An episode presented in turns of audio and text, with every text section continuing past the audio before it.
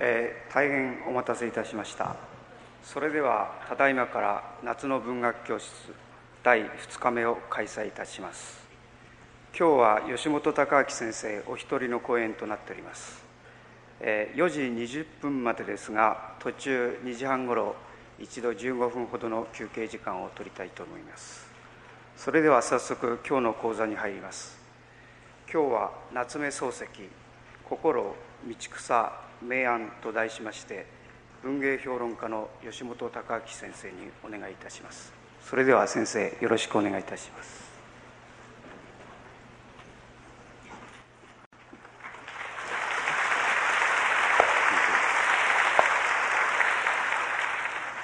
え今日はあの漱石の最晩年の作品ですけれども、えーと、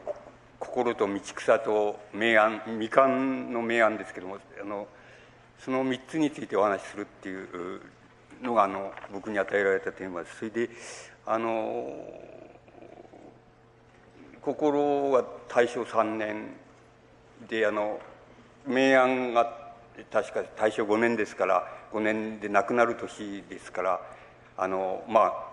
今日のあの大正から昭和へっていう見方からするとその大正の一途初めに属する。作品だっていうふうに言えます。漱石医師にとっては最晩年の作品だっていうことになります。とこれ三つ一色だっていうのはあの、えー、あの論するわけですけれどもあの僕が勝手に分け方勝手な分け方で分ければあの心っていうのはあの漱石の成熟期って言いますかあのこのなんて言いますか最もあの息盛んな時ですけどもそのなんか成熟期の漱石の小説のテーマそれのまあ何て言いましょうか最後のものに属するだろうっていうふうに思います。その成熟期に漱石が固執したテーマっていうのはあの一人の女性をめぐって二人の男性がまあ愛情について葛藤を演ずるっていうのが漱石が固執してやまなかったあのテーマなんですけども、えそうするとそれあの心っていうのはその最後の作品に属するだろうと思います。でなぜ固執したかっていうことは後で申し上げる機会があるかもしれませんけれどもあの何て言いますかこの漱石があの一人の女性をめぐって二人の男がその愛の葛藤を演ずるみたいなふうに言っちゃいますといわゆるかなんて言いますか近代小説の概念で言えばその貫通小説っていうことにななるわけです。それでそれにはまあ違いないのですけれどもあの、まあ、例えば、えーと、フロベールのそのマダム・ボバリーとか、えー、あのトルストインの「アンナ・カレーニナ」とかっていうのもそうですけどもつまり貫通小説はまあ一つの近代小あの文学の テーマの一つだって言えばそれまでのことなんですけどまるで違う違います。違うところあります。それは何かって言いますとその一人の女性をめぐる二人のあの男性っていう場合にその二人は必ずあの親友であるとかつまり友達であるとかつまり大変あの親しいあの間柄にある二人っていうことがあの漱石のこの成熟期のこう作品の一貫したテーマなんです。でこれはどこから来るのかっていうことがあります。つまり漱石の何から来るのか実体験がどっかにあってそこからこの問題が繰り返し繰り返し展開されたと考えるべきなのかそれとも漱石の資質って言いましょうか。あの資質によるんだっていうふうに資質によるとすれば何なんだどういう資質なんだっていう問題があのあると思います。であの「心」っていう作品がその非常にあのこう最後に最後に属するそのその同じそのテーマの最後に属するものだというふうに思います。であのうんとこれはあの記述の方法として言えば私という、まあ、あの人物がいましてそれでそれ私が私淑するって言いますか尊敬する先生っていうのがいましてそれであの私があの、えー学生時代から先生と仲良くあの親しくなるっていう経緯をそのあの私がこう何て言いますかか振り返ってその記述するっていうスタイルで作品が進められています。しかしあのこの作品の「心」っていう作品のそのあの何て言いますか一番重要なところと一番、まあ、白熱したところとまたある意味で小説らしい小説っていうなところはあの一番最後のその先生の遺書っていうあの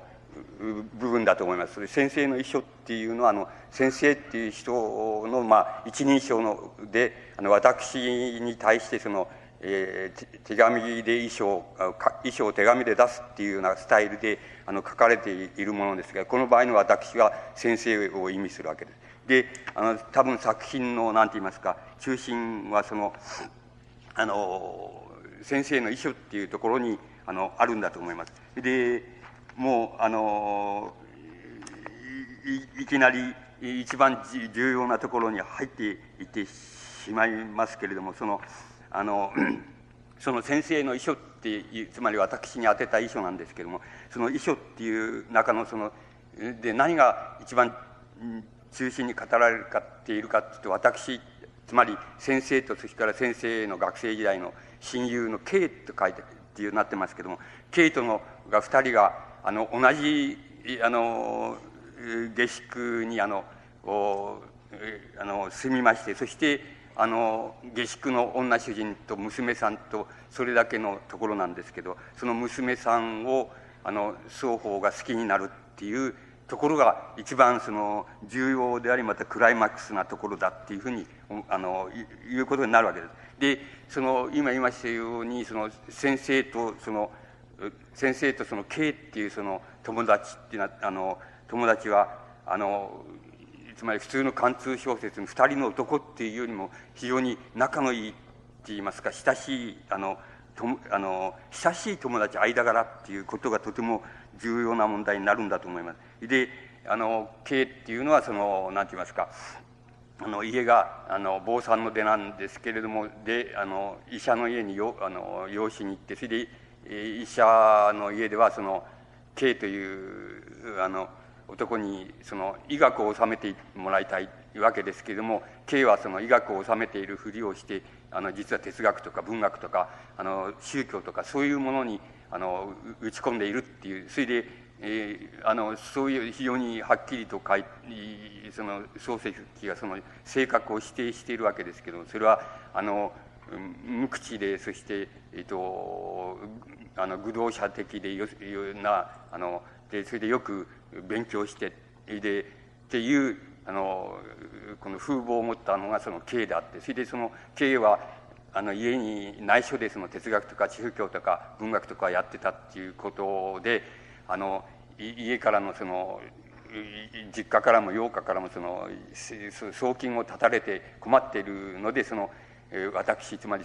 あの私が要するに自分の下宿にあの一緒に連れてくるっていうところからその葛藤が始まるわけです。であの大変明瞭な性格をあのの造形の仕方をしていますからあの申し上げていますとそのつまり私っていうのとそれの K っていうのがあの一緒にその下宿のあの娘さんをあの好きになっちゃうわけですその好きになる好きになり方っていうのが2人二様に違うわけです。で私の方はどういう好きになり方かっていうと割合に普通の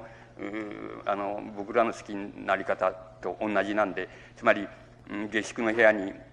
娘さんのそのおことが立てかけてあったりそれから娘さんがその生け花を時々取り替えてくれるっていうようなそういうのを見てあのいかにもあの下手くそであの琴の弾く時もあるんですけどそれも下手くそであのとても聞いていらんないっていうふうに初めは思ってるんですけども だんだんその娘さんを私っていうのがあの好きになりなってきますとその何て言いますか生ける生け花も大変好ましいように思えてくるとかあの下手くそなことの根も大変気持ちがよく聞こあの聞こえてくるっていうふうにそういう変わり方をするっていうんでまあごく普通のあの男男性からすればごく普通の女性に対するそのあの愛の向け方っていうんだと思います。ところであの私にもそのちょっと普通じゃないよっていうのを思われるところがあのあります。それはどういうあのことかってだんだんだんだんその娘さんを好きになりますと娘さんを何て言いますか非常に神聖で崇高な女性なんだっていうふうにだんだんだんだんその,、え、あの相手の女性をあの美化してって宗教的な感情に近いところまであの美化していくいくわけです。でこれもあの程度の問題であのどんな男性でもあの好きな女性っていうに対してだんだんそういうふうになっていくっていうのはごく普通だといえば普通なんですけども多分漱石が記述したかったのはややそれよりもあの普通よりももっとあのなんかその女性に対する愛情を何て言いましょうかこうあのもしこう霊途に行くとかあの性欲とそれからそのあの精神的な愛っていうのとが2つ極端にあるとすれば精神的な愛の方へどんどんどんどんあの高めていっちゃうっていうのがあの私っていうのあの愛のこうあり方の少し普通でないところだっていうふうにそうだと思います。つまり漱石はそのようにあの記述しています。それからうんそのもう一つ普通私の愛の取り方でその普通でないところがあります。でこれもまた程度の問題で普通誰でもそうだよって言えばそうなのかもしれませんですけど要するにあの、まあ、例えば学校の授業からあの下宿にあの帰ってくるととあの茶の間とかそれからあのその娘さんの部屋でその男の話し声が聞こえる。そうするとあのこの私っていうのはものすごく気になってあの気になってそれで本当はあのガラッと開けてあの誰だか確かめてみたいっていうくらいにあの気になるっていうのがあのちょっとあの得意なところだって言いますか普通でないところだっていうふうにあの思える描写をしています。つまりこれもまた程度の問題で誰でもやっぱり好きあのその女性が好きになってその女性の部屋であの男の声が聞こえたら誰だってだあのどんなやつなんだろうか若いやつかとかあの年寄りかとかってあの気になって気になってしょうがないっていうことはあのあるんでしょうけれどもあの漱石の描写の仕方によりますとやはりこれもちょっと普通よりもちょっとあのオーバーに要するにそういうことが気になってあのしょうがない。であのおお客が帰ってからその下宿の女主人や娘さんにその今来てたのは誰だみたいなことを確かめるとあの確かめること自体があの笑われてしまうみたいなあのにいうようなあの状態でつまりややこれももしこういうの、まあ、嫉妬心の表れっていうふうに言えばこれもやや異常って言いますかやや普通よりもあの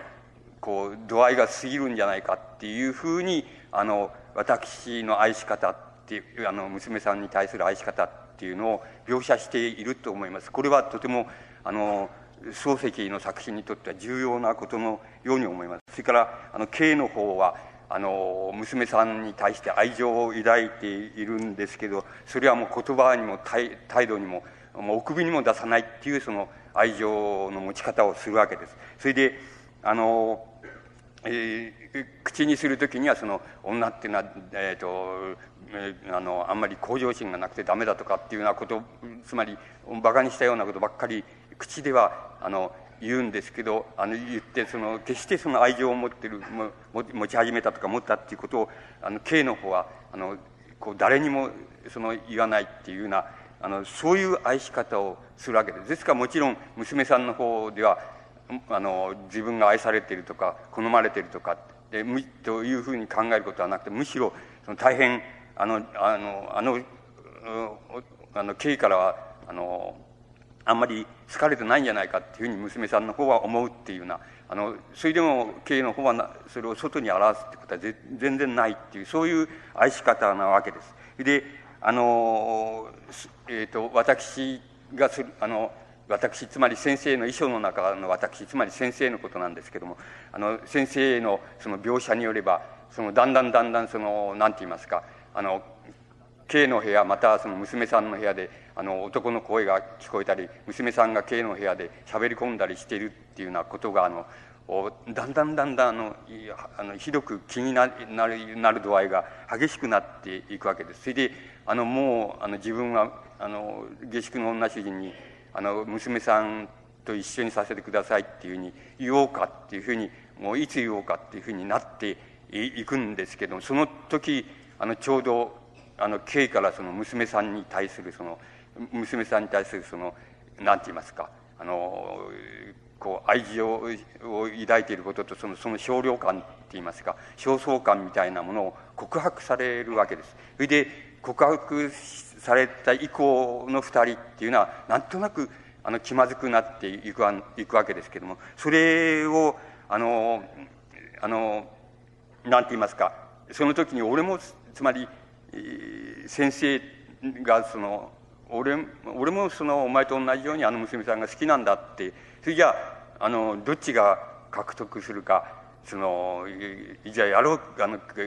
べてみようみたいなふうに言えるだったら問題ないわけだったんですけれどもあの K からその先に告白されているいるのでこれはっていうふうに思ってその何て言いますかその経そういう経営が切ない心を持ってるっていうのを知っていながらあの自分の方は自分がその出し抜いてそれで下宿の女主人に娘さんを自分がもらいたいっていうふうにあの一緒になりたいっていうふうにあの申し入れるわけ入れてしまうわけです。それであのもちろんあの下宿の女主人が前からその信頼感をその私つまり先生なんですけど先生に抱いてるものですからそれはもうすぐにあの承知してくれるわけでそれであの K の方はあのその下宿の女主人の方からあのこれこれこうでその、えー、先生の方からつまりわあの先生の方からその申し込みがあったのでその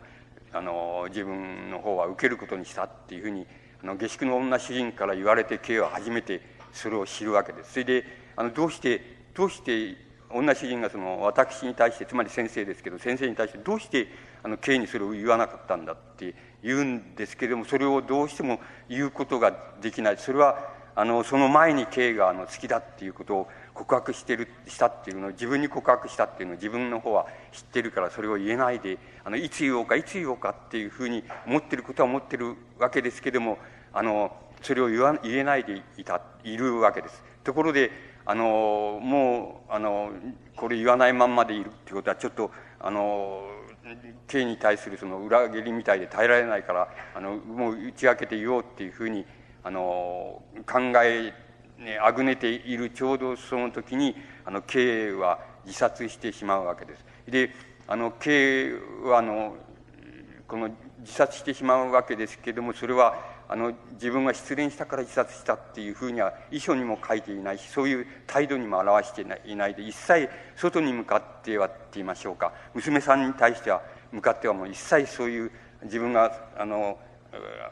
愛する心っていうのをその秘めていたんだみたいなことは一言も言わないし一言も打ち明けないでそれであのこう頸動脈を切って自殺してしまうわけです。それであのそれでもって先生はあのそのことにあの衝撃を受けましてそれであのそれをあのいわば生涯のその罪の意識みたいなものとしてそのかぶってしまうわけなんでそれでしまうわけです。それで娘さんとは結婚その娘さんとは結婚して、まあ、するわけですけども結婚してもその娘さんつまり自分の細君ですけど細君のを見ているとすぐに K のことを思い浮かべるっていうようなあの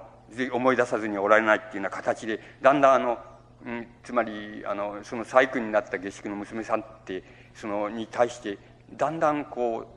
あの外から見たらわからないようにあの冷たくって言いますかだんだん離れるようになっていくわけです。それでところがその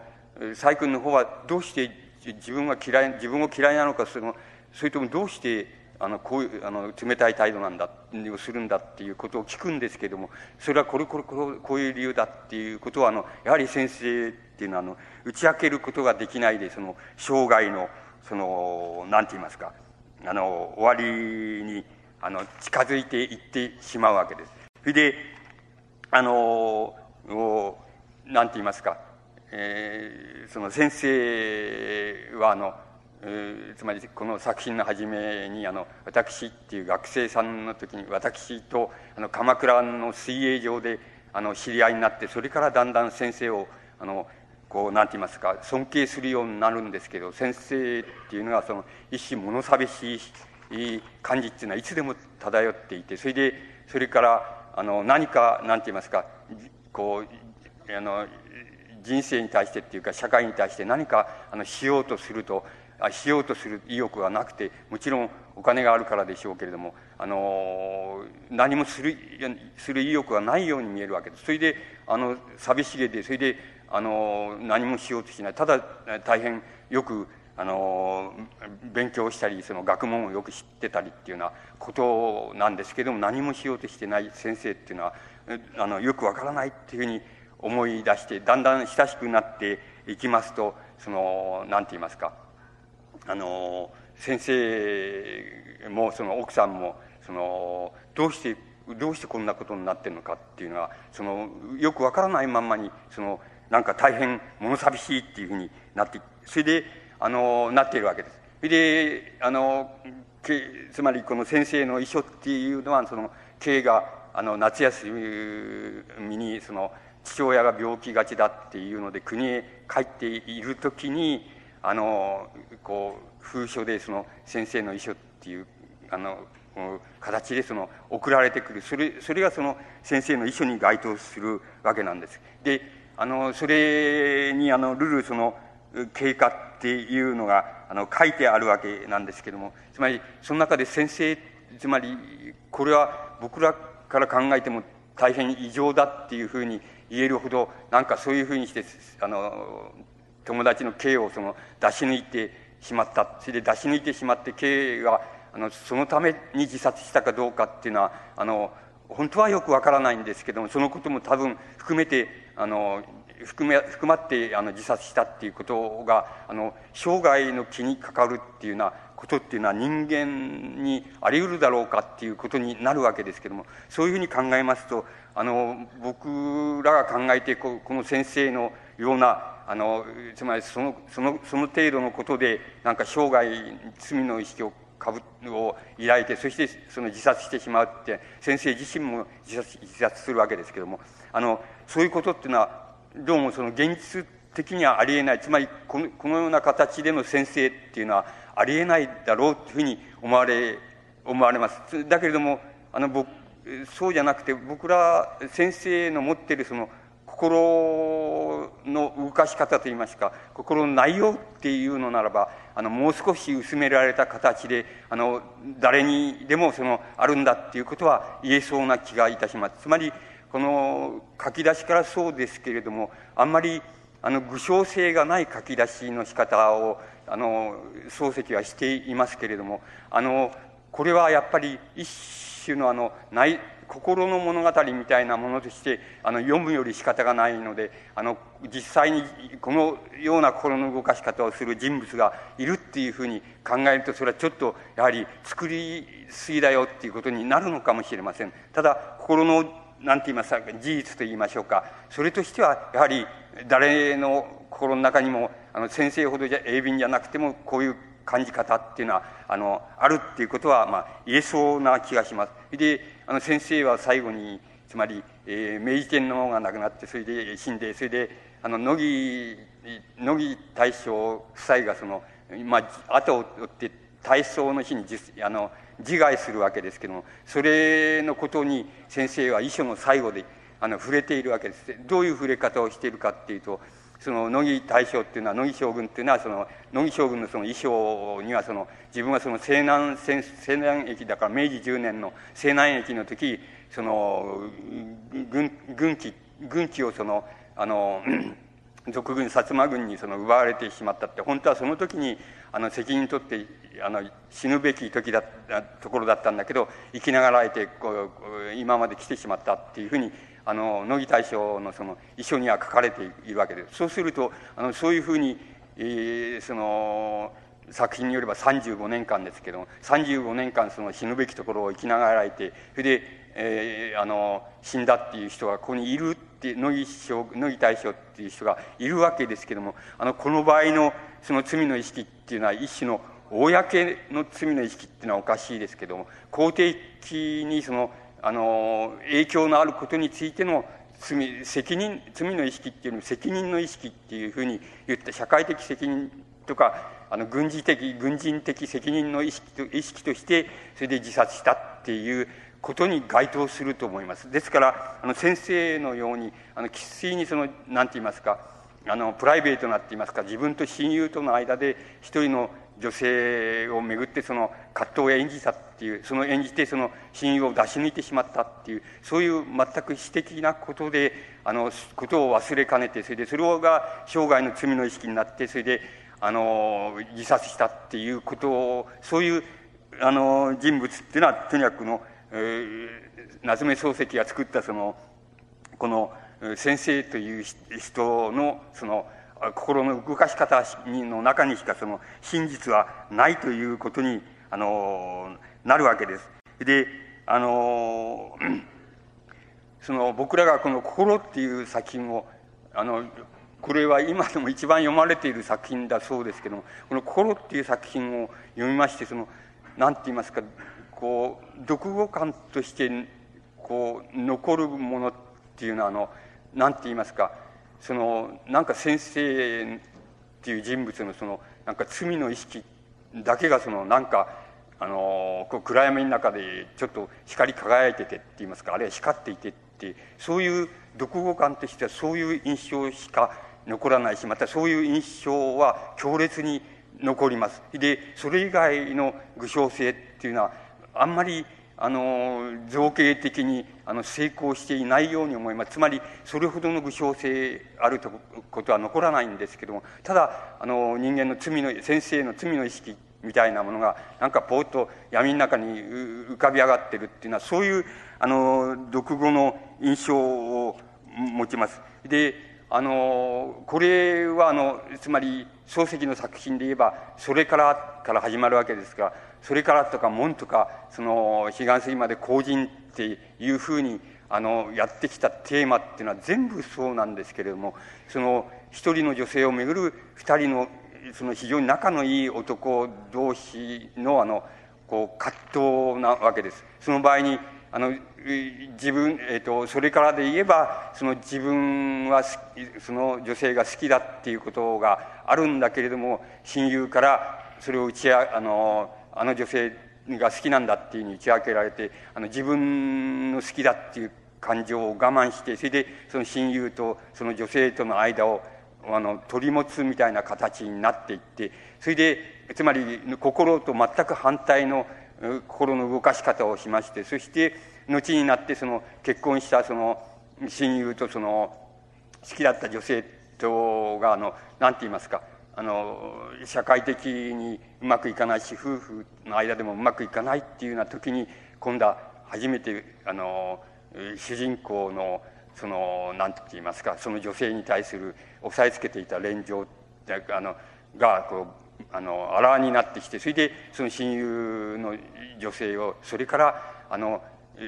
細工になってるわけですけどそれをあの奪ってしまうっていうそういうあのテーマですけどつまりそれからから始まってこの心に至るまであの漱石はもう終始それにあの固執するわけです。であの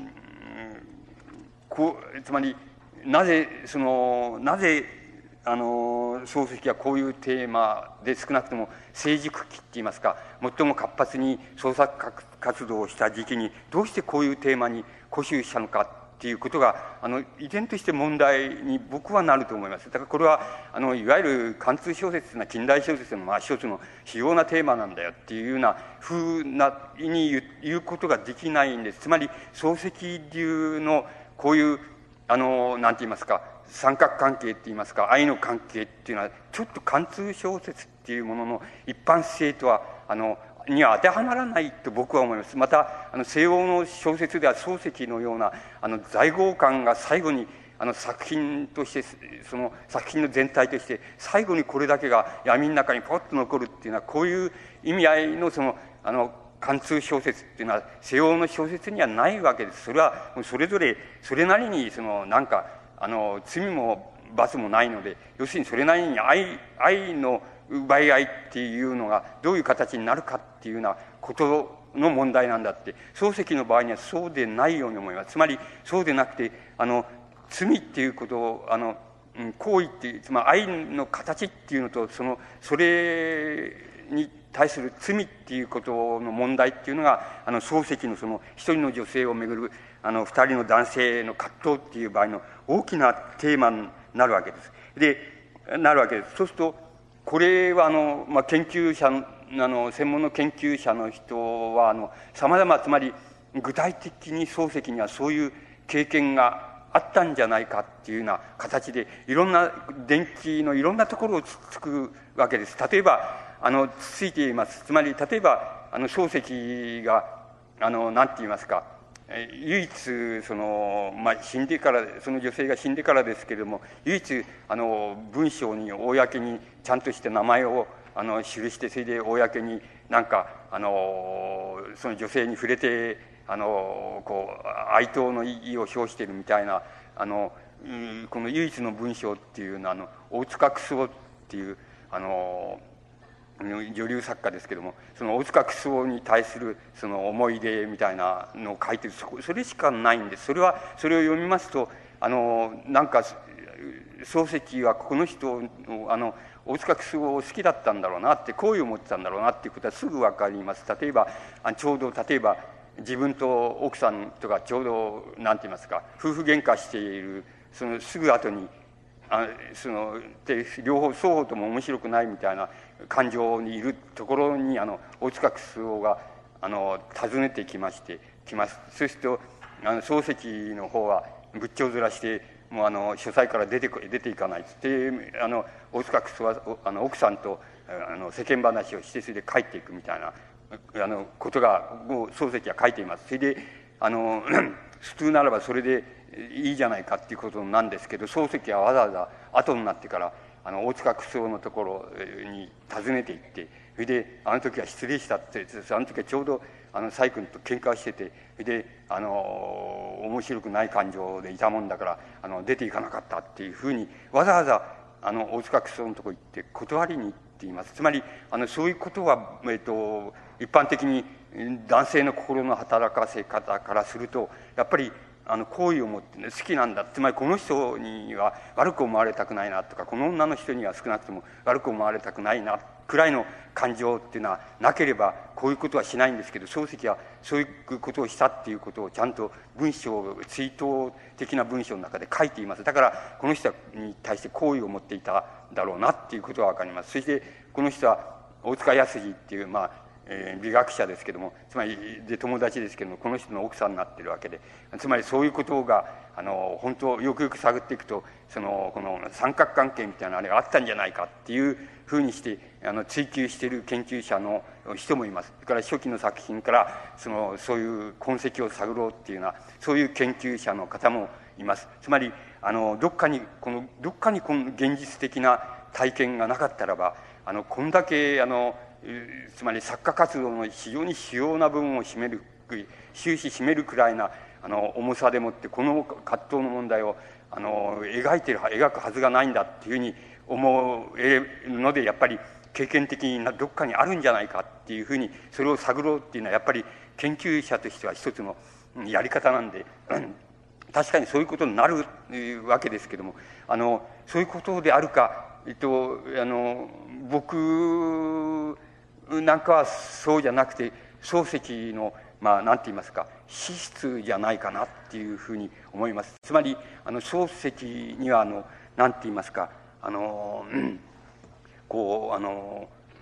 パラノイアっていうふうにお医者さんが言っているものですけどつまりあの妄想的なのえーとえー、神経症ですけれども妄想的な神経症っていうのがあの漱石にはあります。で僕はあのそのその資質っていうのがとてもあのこう大きな意味を持ってこの作品を支配しているんじゃないかな。つまり少なくとも成熟史の作品っていうのを支配しているのはその、えっと、漱石の資質が持っているそのパラノイア的な妄想形成的なその神経症みたいなものあるいは神経質みたいなものそれがあの大きな意味を持ってるんじゃないかなっていうふうに思います。このもんこれをもう少しあの復元してしまいますとあのパラノイアっていうの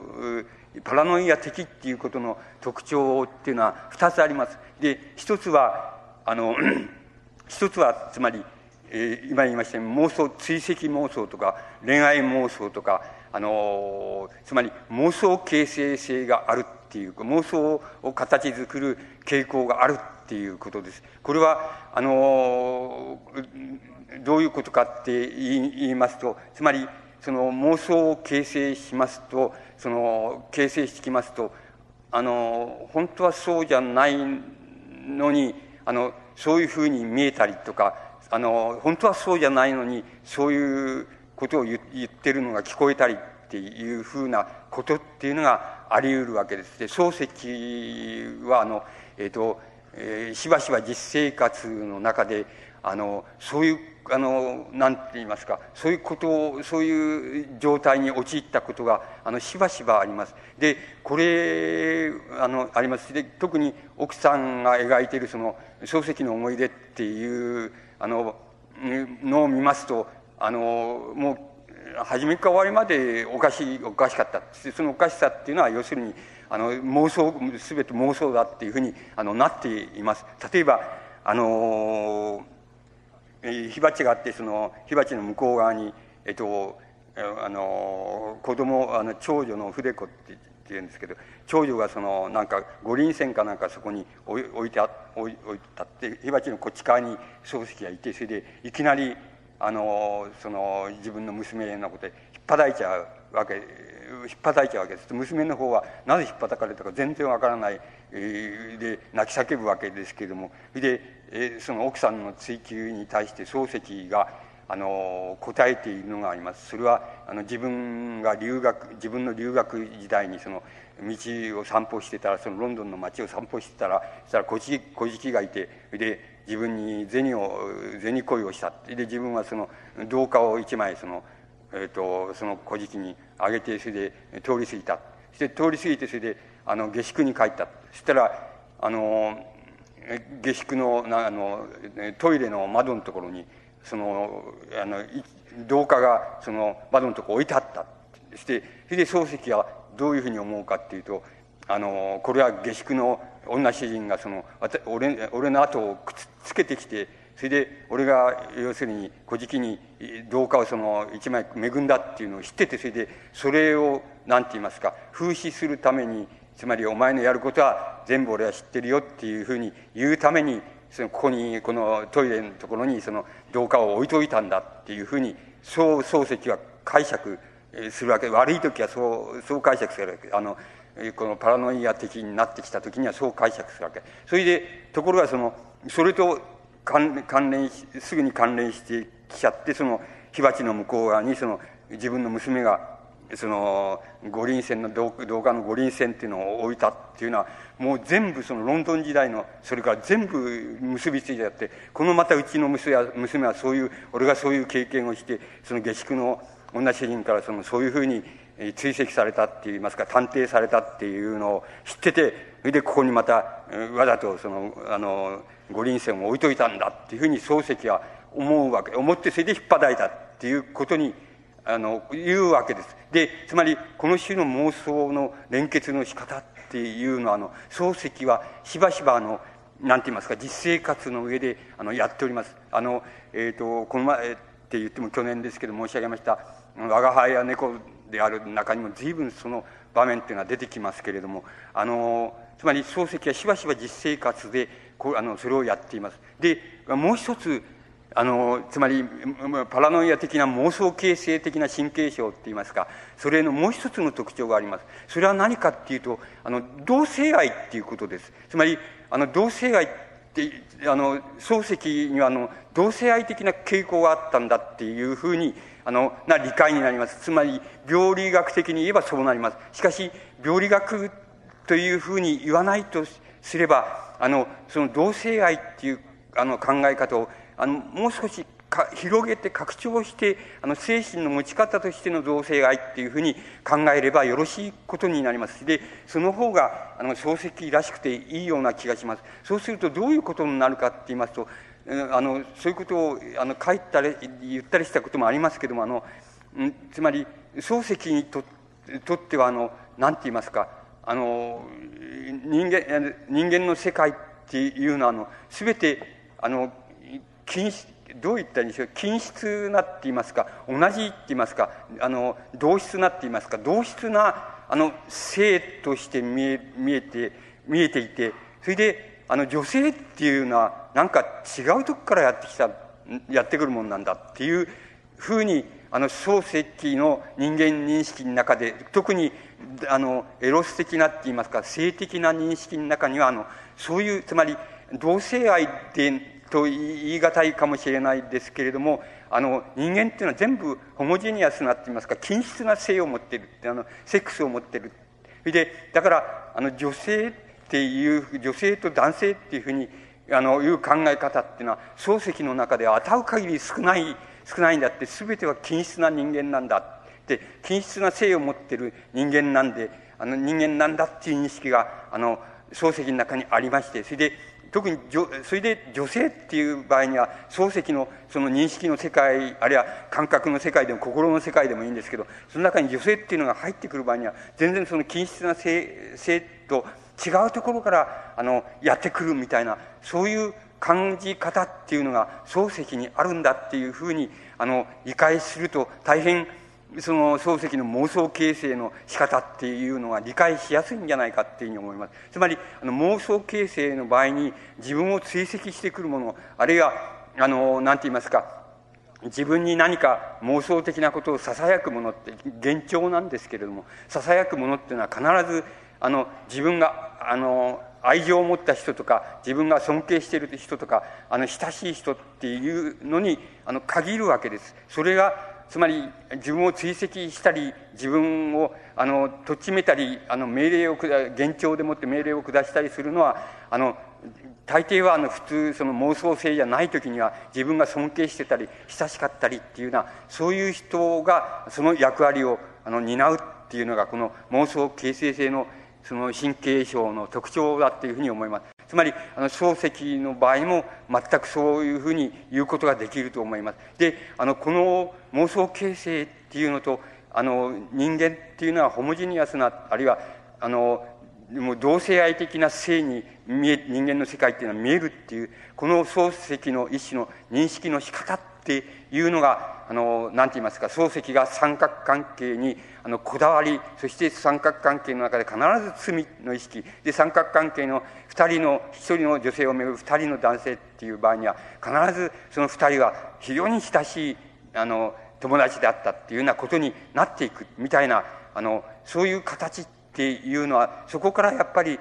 そういう漱石の何て言いますか一種のその世界認識って言いますか人間認識の中からあの出てくるっていうふうに考えれば考えやすいっていうふうに思います。そうするともう少しこの心の世界っていうのは勝手な解釈をすればもう少し突っ込むことができます。それは何かって言いますと要するにあの親友の経営をあの先生の方は出し抜いてあのこう娘さんと一緒になっちゃう。そのことが生涯の罪の意識になるっていうことになるわけですけども生涯のそんなことが生涯の罪の意識になるはずがないよっていうふうに本当ならば思えるのですけれどもそれはあのどうして罪の意識になるかっていうとそのあの出し抜いた相手つまり K っていうその作品の中では K ですけど K があの自分の親しいごく親しい親友だったっていうことに由来します。ごく親しい親友っていうのは何かこの場合に何を意味するかっていうと同性愛的っていうふうに言った方がいいと思います。つまり同性愛的な親しさっていうのをその親友の刑に対してあの持っていたっていうことが私つまり先生ですけど先生が持っていたいたっていうこと。そのことが多分あの先生がその生涯にそれ罪の意識をを抱いてそれで最後に明治の終わりに死んでしまうって自殺してしまうっていうことのあの原因原因になっているっていうふうに思います。それからまたあの経営もまたあのそれくらいのことで自殺するっていうのはちょっとおかしいじゃないかってそんなこと考えられないじゃないかっていうふうに普通ならば思えるわけですけれどもあの K とあの先生つまりその間っていうのはその何て言いますかその娘さんを巡っても巡らなくても要するにやはり一種同性愛的なその親しさみたいなものを持っていたっていうことがあのやはりあの K がそのことであの自殺してしまうっていうことの原動力になったんだっていうふうにな解釈の仕方ができます。つまりあの何て言いますか漱石自身はあのそういう解釈をしていなくてあのもう文字通りあの先生が要するに親友の K がその娘さんを好きだっていうことを告白されて知っているのにかかわらずそれをあの知らないふりをしてそれで自分の方が先に出し抜いて娘さんと一緒になる約束を取り付けてしまったっていうそそそのことがあの生涯に引っかかった引っかかの罪の意識の問題なになったっていうふうに漱石自身はそういうふうにあの解釈しています。あの理解してそれで作品を書いているわけですけれどもあの僕らがあのまた勝手な読み方をするとすればあの問題はそうでなくてそのあの経と何て言いますかあの私つまり先生の間のその親しさっていうことはちょっと同性愛的な親しさっていうふうに見見たらいいのでつまりそういうふうにそういうことがあるためにやっぱり罪の意識っていうのと、まあ、自己抹殺っていうのがあの出てきちゃうっていうようなことになっていく。それはあのごく普通西洋におけるその貫通小説っていうのがあのけあのなんかそういう意味合いでなんかあの一人の女性をめぐる二人の男がとかあのあの男の間柄がそのいくら知り合いであるっていうことはもちろんなんです。あのあり得るわけだけどもその親しさっていうことのその度合いあるいは意味合い質って言いましょうか。それが全然漱石の作品のようなふうにはならないのです。だからあの罪の意識の問題にもなりませんし片方があの自己抹殺してしまうし自己抹殺をしたことが生涯引っかかって自分の方もあの自殺してしまうみたいな形っていうのはあの取りうべく取り得るはずもないっていうようなことにあの普通の貫通小説っていうのはなるわけですけれども漱石の場合にはものすごいその何て言いますか迫力でやはりそういう形にいつでも行ってしまうわけです。あのそれからっていう作品でもそうですしそれから「門」っていう作品でもそうですしもうそこのところ行きますとあの漱石そこの描写になってきますと漱石のその描写力っていうのはもうなんかちょっと無類の何て言いますかあの白熱性を帯びましてそれであのちょっとこれあの類例のないあの作品だよっていうふうにあの読めてしまうわけです。で多分あの「心」っていう作品があのたくさん今でも読まれるそうですけれどもそれはあの一つは記述の仕方が非常に単純に私私っていう人物があの以前先生に知り合いになるところをからあの解雇していく行ってそれから先生の一緒に行くっていうようなそういうあの構成の単純さっていうことがあの入りやすさっていうことが一つもちろんあるわけでしょうけどもう一つはやっぱり先生の遺書っていうところの箇所の一番クライマックスって言いましょうか。そういうところでのその何て言いますか一人の女性をめぐって巡るその二人の親友の間のその葛藤の仕方っていうのと結末の仕方っていうのが大変あのド迫力を持ってるって言いましょうかものすごい迫力を持ってあのなんか真実らしさって言いましょうかをあの伝えてくるっていうようなことがやはりあのこの作品が今でもたくさん読まれるっていうことのあのの理由じゃないかっていうふうに思います。でこれはこれがやっぱり漱石の何て言いますかあの作家漱石のその生涯の最も重要なテーマになっていくわけです。で多分これこれはあの何かっていうことはあの確定的なことは言えないですけど僕はやはり漱石のあの資質の中にあるそういう何て言いますかあの傾向性つまりパラノイア的性質のあの傾向性だってそういう傾向性があのこういう作品に固執させたんだってあの作品の主題に固執させたんだっていうふうに僕自身はあのそういう解釈の仕方をとります。これは漱石の実生活の中にあのこうなんかそういう場所っていうのはどっかにないかっていうような探り方っていうのももちろんあのあり得るわけでしょうしまた新しいそういう資料的なものが見つかったりするっていうことももちろんあり得るわけでしょうけど、まあ、今まであの知られているその何て言いますかあのその電気的漱石の電気的事実の中であの言いますとあのままずそういうこういうような体験的な事実があったっていうことをあの言うことは大変あの難しいように思います。でもあの必須的にこういうものがあったんだっていうことはあのこれは漱石の作品のその何て言いますかこの迫真性といいましょうかそのえっ、ー、と何て言いますかこう真実らしさとか白熱性っていいますかそういうものそれからあの漱石夫人があの、えーと、回想しているその何て言いますか文章の中のその実生活上ありましたあの出来事っていうようなことを考えたりしますと資質としてこういうものに漱石があのなんていう固執したあの根本の理由があるんだっていうふうに思います。つまりあのそういう面で見た漱石っていうのは病気だと思います。つまりあの時々やってくるそういう病気なんだっていうふうに思います。であのこの病気っていうことはつまりあの何て言いますかどういうあの特色があるかって言いますとそれはあの何て言いますかあるあることをきっかけにそれが起こってくるっていうことはもちろんなんですけど普段はあの何もないんだけれどもそのあることをきっかけにしてそれが起こってくるというようなことがあの特徴であるとともになんかあの漱石はあの収集の仕方っていうのをあのこう知ってるとつまり描写でないと描写であって描写でないと言えるのはあのなんかどういうふうに収集をしていけばこれはあの耐えられるのかっていうようなことをあの自分でよく知っているっていうことのように思います。つまり知っていたっていうことのように思います。つまりあの非常に正常な生活人っていうようなものあるいは健康な生活人っていうようなものが背景にあってそして時々あるあのあることをきっかけにそういう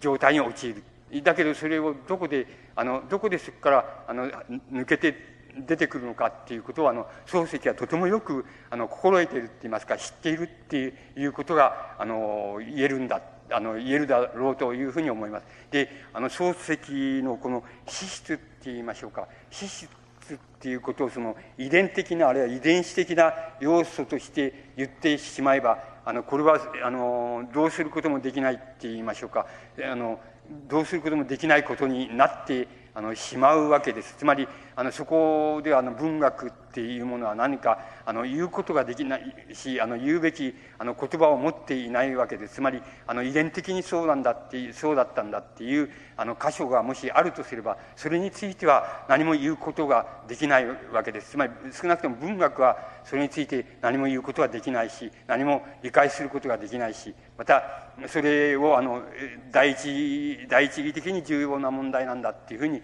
言うこともあのできないと思います。であの文学があのその問題について何か言えるとしたらばあの何て言いますかあの あの一種のその何て言いますか乳乳幼児体験みたいなものつまり乳幼児体験あるいは生い立ちって言いましょうか生い立ちの問題としてそれが出てきた場合にはあのそれはあの文学が何か言うことができるっていう問題のように思います。で漱石が自身がそういうふうに考えたかどうかっていうことはわからないのですけれどもしかし漱石はあのこの心を書きましてその後、まああのガラス戸の中っていうあの随筆を書くんですけどもあのそれを抜かせばその今日あの申し上げます作品であるその「道草」っていう作品をその次に書くわけです。でその次のその「道草」っていう作品であの少なくとも漱石はその何て言いますか乳幼児体験としてのその自分のこう何て言いますか資質形成の在り方っていうのだけは「あの道草」っていう作品の中であの描いているとえぐり出しているっていうふうに思います。であのこれは漱石が意図的につまり心を書いて書いた後でであのどうもこれは自分のあの資質に関わってくるんじゃないかあるいは自分の何て言いますかあの育ち方生い立ち方っていうことにあの関わっていくんじゃないかっていうふうに考えたかどうかっていうことは全くわからないことですけども少なくともその次に書かれましたあの道草の中で漱石はあのその問題をあのこう遺伝っていうことを除いたその問題をあのつまり生い立ちとか乳幼児からの自分の自己形成の仕方の中であのその仕方についてでしたらあのその次のあの「道草」っていう作品の中であのそれをあのやっているっていうふうにあの理解してよろしいと思います。で「道草」っていう作品はあのまああのえっ、ー、と自分のあの家族生活家庭生活っていうものをあの再現して描写しているわけですその家庭生活家族生活の舞台は要するにあの今の漱石つまりあの晩年の漱石の家庭生活じゃなくてあの留学から帰ってきてあの今日定めたっていうところの時代の家庭生活っていうのをあの詳細にあのこう描写しているこれは漱石の作品形成の中で初めてのことですつまり初めてそういうことをやってるわけです。でそれはあのあのどういうふうにできているかって言いますとあの一人あの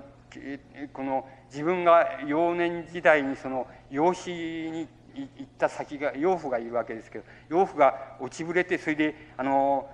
自分のところにあのあ初めは道端で道で会うんですけども道で出会うわけですけどもその後あのなんか自分のところにそのあの落ちぶれてきてそれであの月々いくらかずつあのあなたは偉くなったんだからその月々いくらかずつその貢いでくれないかっていうふうにあの言ってきたりまた以前と同じように本当はまた離縁したって言いますか復縁しちゃって実家へ帰ったわけですけどもあの以前のように交際してくれないかっていうふうに申し入れてあの来たりそのまたあの脅かして脅迫じみたことで言えばそのあの幼児の時に養子でやってきた時にあの自分はお前にを随分よく世話したし何でも言うことを聞いてやったってそのその恩を忘れないでもらいたいみたいなことを言ってそのなんか金をせびりにしたりっていうようなことが「あの道草」っていう作品のあの初めからその終わりまでを貫いているその何て言いますかあの一つ横糸って言いますかね横糸みたいなものです。つまり横糸としてはそのかつて養子にやられていっていたところの養父があの落ちぶれて人を介したり自分でやってきたりしてそれで金をせびっていったりそのあの仲良くしてくれとか元の、ま、通りになってくれとか言いながらその作品の中をこう出没していくわけですからで一番最後にその最後にはそのもう嫌になってあの何て言いますか手切れ金って言いますか手切れ金を渡して今後一切も交際お断りするっていうような形でその洋服がやってくるのをあの退けてしまうっていうところで横糸から見ればこの「道草」っていう作品が終わっているわけです。で縦糸から見ればその何て言いますかあの夫婦あまり仲のうまくいってないその夫婦の生活それの日常生活があの非常によくあの描写してあるっていうのはこの「道草」っていう作品なわけです。であの何て言いますか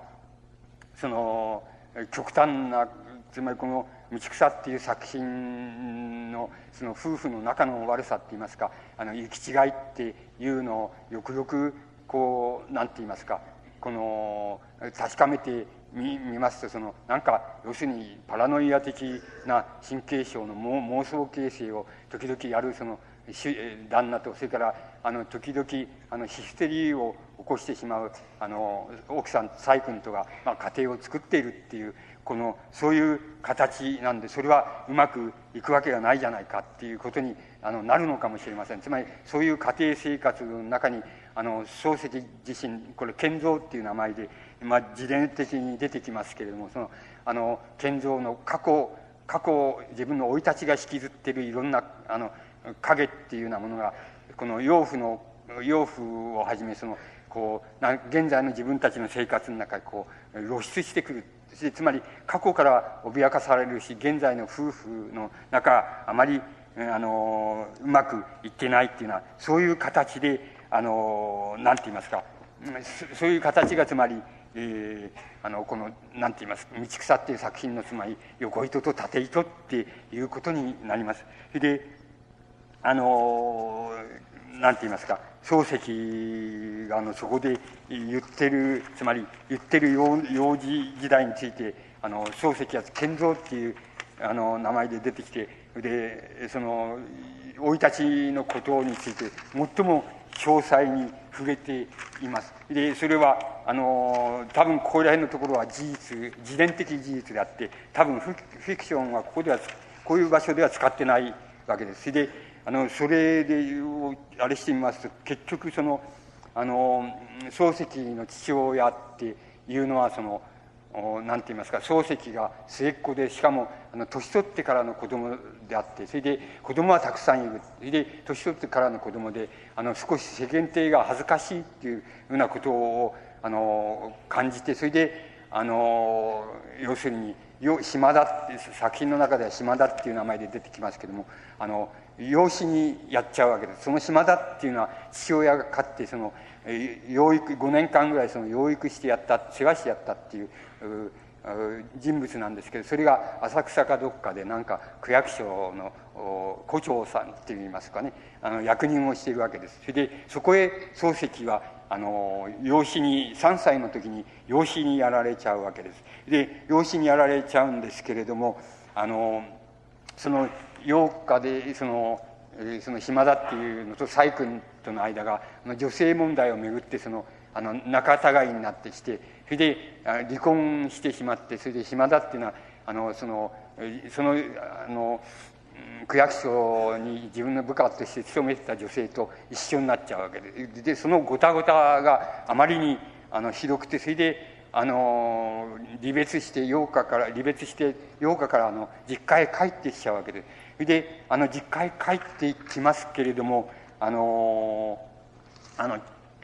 つまり実家の父親はあのちっとも歓迎してくれないわけです。でやっぱりにこうなんて言いますか厄介な荷物がまた帰ってきたっていうような感じでしかあの漱石のことを扱ってくれないわけです。それから島田っていうあの養父はそのなんか漱石の戸籍を抜いてくれないんですぐには抜いてくれないんです。そしてあの漱石を古州っていうことに仕立ててで漱石の名前で借金をしてしたりしてその散々利用するみたいなことをしてしまうわけです。であのなんて言いますかあの島田っていう養父にあの言わせるとその、えー、自分はその漱石つまりあの漱石を養育してた時その漱石がわがまま漱石にわがままいっぱいのことはさせたと。ど何か何が欲しいって言えばあの何でもその買ってあげるみたいなふうに可愛がってやった。で漱石自身に言わせればあのあのなんて言いますか。そういうわがままが効かなくなると道路でも何でもそのなんかねこう寝っ転がったり座り込んだりしてその泣き叫んじゃうっていうのはそういう自分だっただったっていうこととかあの縁側からあの夜中に夜あのおしっこしちゃってそれで寝ぼけてそれで縁側から落っこってあの腰を痛めちゃったっていうようなこともあったとかあのその養母の養母がそのなんか養父が新しい女の人ができちゃった後ではその、え、非常にもうあの骨を粉にしても仇討ちをするしてくれっていうくくれんだよみたいなことをあの吹き込んだりしたっていうようなこととかそれからあのその養母っていうのは大変な人でであの人が訪ねてくるとある、えー、第三のそのある人の悪口を、うん、とてつもない悪口を言ってところがその後でそのお客が帰った後で偶然にその女の人がその人がやってくると途端にその態度が変わっちゃってお世辞をあのたらたら言って漱石子供の漱石が面白くなくて「あの嘘言ってら」っていうふうに「あの嘘言ってら」っていうふうにその場であの大きな声で言うみたいなそういうことっていうのはあったりしてつまりどこえっ、ー、となんて言いますかその8日にあってもそれからその実家に帰ってきてもあのなんていうのかあの気分が安らぐ時っていうのはちっともないみたいな幼年時代っていうのをあの過ごしているわけです。それかもちろん生まれた時にもあの何て言いますかあんまり年取ってから後の子供であの何て言いますかそのあの世間体が恥ずかしいみたいにあの母親なんかも考えてあの父親も考えていたわけですからあんまりあの愛情を持って扱ってくれないっていうようなことがあのありましてつまり漱石のあの赤ん坊時代それから幼年時代っていうのはあのどう考えたって惨憺たるものであるわけです。この惨憺たるものあの生い立ちっていうののあの背景にその養父があの金をせびりに来たりとかあのまたあの姉さんがいるんですけど姉さんはあの喘息の発作で悩まされてるみたいなそういう姉さんが兄さんが一人いるわけですけどあの生き残ってるわけですけどもあの手を役人をしてるわけですけどもあの体が弱くて若い時にはその宝刀三昧のことをあのしてた人でっていうふうにつまり漱石にとって自分がそう言っていますけど三分過去っていうのは過去の生い立ちって言いますか過去を引きずって過去から引きずられてくる自分のあの周辺っていうのは確かに3分の1は懐かしいけども3分の2はもう嫌悪を催すそういう世界なんだっていうふうにあのこの道草の中で描写していますけどもそういう世界がわっとやってくる来てそのあまり仲の芳しくないその何て言いますかあの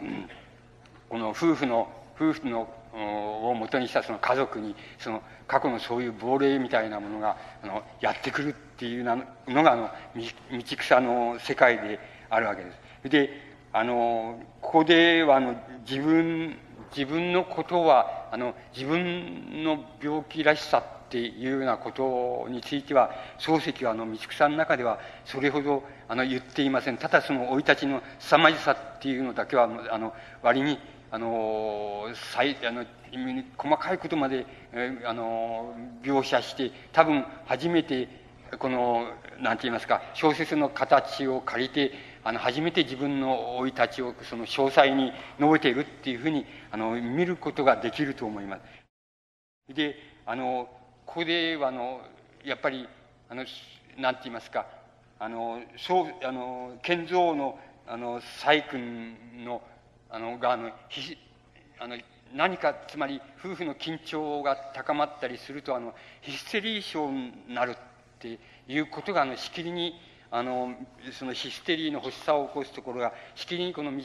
草の中に出てきます。でヒステリーの発作を起きが起きる時には必ず何て言いますかあの自分とその奥さん細君とのそのつまり健三と細君との間のその何て言いますかこう緊張感と言いますかあの行き違いっていうのはもう緊張感の極に達した時があのあの必ず細君お墨っていう名前で出てきますけど細君があのヒステリーを起こすそのヒステリーの発作を起こすそのあのきっかけになるわけでいつでもそうなわけです。ですからあの漱石あのうん、つまり道草の中でそういう言い方もしていますけれどもあの細君のヒステリーっていうのはあのこう建造つまり主人公ですけど建造にとってはあのとても救いなんだっていうようなあの書き方をしています。つまりそれがなかったらもうあの緊張の極に耐えられなくなってしまうわけであのそういう時に細君があのヒステリーを起こしてあの分からなくなってくれる。そうするとそれを自分はあの看護をしながらその天に祈りたい気持ちになったりその,、えー、あの優しい気持ちがなんかあの細工に対して湧いてきたりするってするあのそのためにするって。だけどもあのその一度ならず何度でもそのなんか細工のヒステリーっていうのはその緊張が高まるごとにあの起こすっていうことにあのなっていくわけ。それはあのこの「道草」っていう作品の何て言いますかあのクライマックスと言えるふうになっています。つまりあのこのヒステリーの場面でのそのヒステリーが一人でにそのあのあまり仲の良くない夫婦をその和解させるっていうその和解の描写っていうのが多分道草のなんか最もあのなんて言いますかクライマックスの描写だっていうふうにあの言っていいと思います。それであのヒステリーっていうのはあのどんな場合どんな時もそうどういうヒステリーでもまあ同じようなものですけどもあのヒステリになると細君がなんか目がうつろになってそれであのどこを見ているのか分かんなくなってしまうわけです。それであの時々はあのあの上ごとのようにそのお天道様がやってきたとかあの、えー、あの私の死んだ子が迎えに来たから行かなくちゃとかっていうような上ごとをこう言ったりするわけです。でそれは一面ではとても建造にとってはその恐怖であるって言いますか怖いわけですけども一面ではあのそういうふう時のそのに初めて細工に対するの対してその哀れ哀れみって言いますか哀れさとかあの愛情とかそれからあの天に祈りたいような早く治ってくれっていううに天に祈りたいような気持ちになるっていうのはつまりそういうふうになってきた時にあの建造は何て言いますか一種の善人自分が自分で善人だと思うことができるこの場面がやってくるわけです。それがあのない時にはなんか自分自身もその善人だと思えない突っ張り方を細君に対してするし細君の方もまた自分に対してあの口を聞こうともしないっていうような形で日常生活っていうのは過ぎていくわけです。であの健三の方から言えばその例えば健三がその、えー、家計費が足りないって言われてその余計に稼いできて細君にあのそれを渡そのお金を渡そうってするとその細君の方があの礼を言ってそれを受け取ったらあの自分は愛情が持てるのに礼もなんて全然言わないでそれを黙って受け取っちゃうんだっていうふうにあのそういうふうに健三の方は思うで細君の方はあのお金を渡してくれる時にあの少しはいたわりの言葉を一緒にえ、述べてそれで私にお金を渡してくれたら私だって優しい気持ちになれるんだけどもう全然何も言わないでそれでお金をもう自分に渡すだけだってこれだったらあの私の方はやあの優しくなろうとしてもなれないんだってこの人はそういう人なんだっていうふうに細君の方は思ってるわけです。つまりあのそういう至る所でそういう行き違いみたいなものっていうのが起こるわけです。で、あの、これも格別その、なんて言いますか、あの、どこの夫婦だって似たり寄ったりなもんだって言えば、これも格別得、あの、うん、得意なところは、あの、ないのですけども、ただ、あの、得意だと言えるところは、あの、つまり、あの道草の描写によればもう細君のことだけなんですけど細君がその何かといえばその緊張が極まってくるとヒステリー症になってしまうっていうことなわけです。であの漱石のあの時代にはそのヒステリー症ヒステリーっていうのはあの今ほどはっきりあのどういうもんだっていうことがあの分かられていなかったと思うんですけれどもあのヒステリー症あの細君の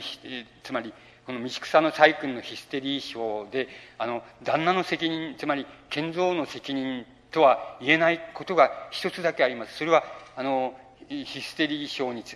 いてその現在分かっている現在ならば分かその時は分かってなかったですけれどもあの現在ならば分かっていると思われることです。それは何かっていうとヒステリー症のあの発作っていう発作の場面っていうような場面あるいは症状って言いましょうか。それはどういうどういうことなのかって言いますとあのそのその人があの多分あんまり自分でもあんまり気づいてないその幼年時代にあのあったその何て言いますか幼年時代にあった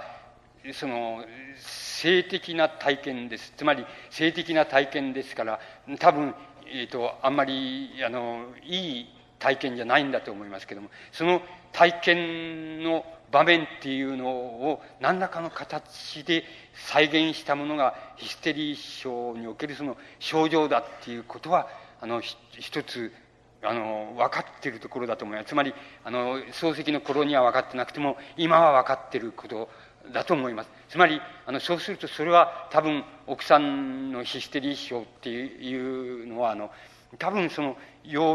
奥さんの方の幼児体験の何かと関わりが、あの、あるわけで、それは漱石自身にはどうすることもできない、あの事柄であることだっていうふうに言うことができそうに思います。で漱石は全部その細工がヒステリーになると全部自分の責任だ。つまり小説で言えば賢三自身はあの私自分の責任なんだ。自分がそのあのいい普段いたわるっていうような気持ちになどうしてもなれないもんだからあのその緊張が激しくなってくるとこういうふうにあの細君はヒステリーを起こしてしまうんだ。つまり自分が言ってみれば悪い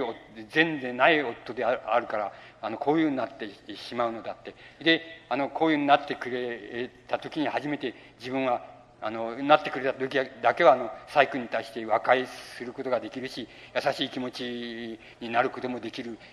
だけれどもあのそうじゃない時にはやっぱり自分の方があの何て言いますか細君に対してその緊張を作っていって細君がそれに耐えられなくなってヒステリー症を起こすんだっていうふうにあの作品の中で賢三はあの自分が反省するその時だけ反省するわけですけれどもあのしかし今言いましたようにもう一つ多分あのそのヒステリー症には原因があってそれは漱石の預かり知らないって言いましょうか。全く知らない時代の奥さんのこのなんか幼児における体験っていうのそれも体験っていうのも多分その性的な体験なんなんだと思います性的なあのいたずらみたいな体験をされたみたいな体験なんだと思うんですけどもその体験っていうのとあの関わりがあるのでそこは漱石には多分どうすることもできなかったことなんだっていうふうに思います。つまりそこのところがあの何て言いますかあのこの「道草」っていう作品のそのクライマックスでもありますしとてもあのつまり2人がその仲が良くなれないっていうことのとても大きなあの要因の一つにその細君のそういうこの何て言いますか発作ヒステリーの発作みたいなものがあのこうあの描かれていてそれは作品のいくつかの山場っていうのはあのそういうふうにあのできているっていうことがあの言えると思います。つまりあのこの「道草」っていう作品はもう大変何て言いますかあのおつまり言ってみれば私小説的なわけなんです。で私小説的なわけなんですけどもいわゆる私小説作家はいるわけですけれども私小説作家が描く私小説的な小説ではにはなってないわけです。であのどういうところが違うかっていうと言ってみればそのあの立体感が違うんです。あのつまり漱石はこういう小説的な素材を扱いそしてあの中に書かれている事実もほとんどあの間違いなくあの事実関係だけ拾えば間違いなく自分たちのあの実生活上の体験っていうのをあのこう述べてあの描いているわけですけどもそれにもかかわらずこの「道草」っていう作品はあの私小説作家のその何て言いますか自己告白のって言いますか告白を交えたそのなんかそういうなんていうか言いましょうかね平面的なって言いましょうか作品の世界にならないのです。つまりそれは漱石の力量って言えば力量なんですけどもあくまでもやっぱりこの道草っていうこう非常に卑近なあの日常生活の描写をやってそれで狭い範囲の、えー、謹慎とか夫婦とかの子供とかっていう狭い範囲のその描写しかしてないんですけどもそれでもこの作品自体はあのお読みになった方はすぐにそれは気が付く。かれると疲れたと思いますけどもつまりあの小説的的じゃなくてちょっとやっぱりあの立体感って言ったらいいんでしょうか。その立体感を持ってるわけです。であのこれはやっぱりあの漱石のあの隔絶したその何て言いますかあのこの力量だっていうことにもあのなるわけなんですけどもあのただあの僕ちょっとあの自分の考えあの考え方からそのそれ違う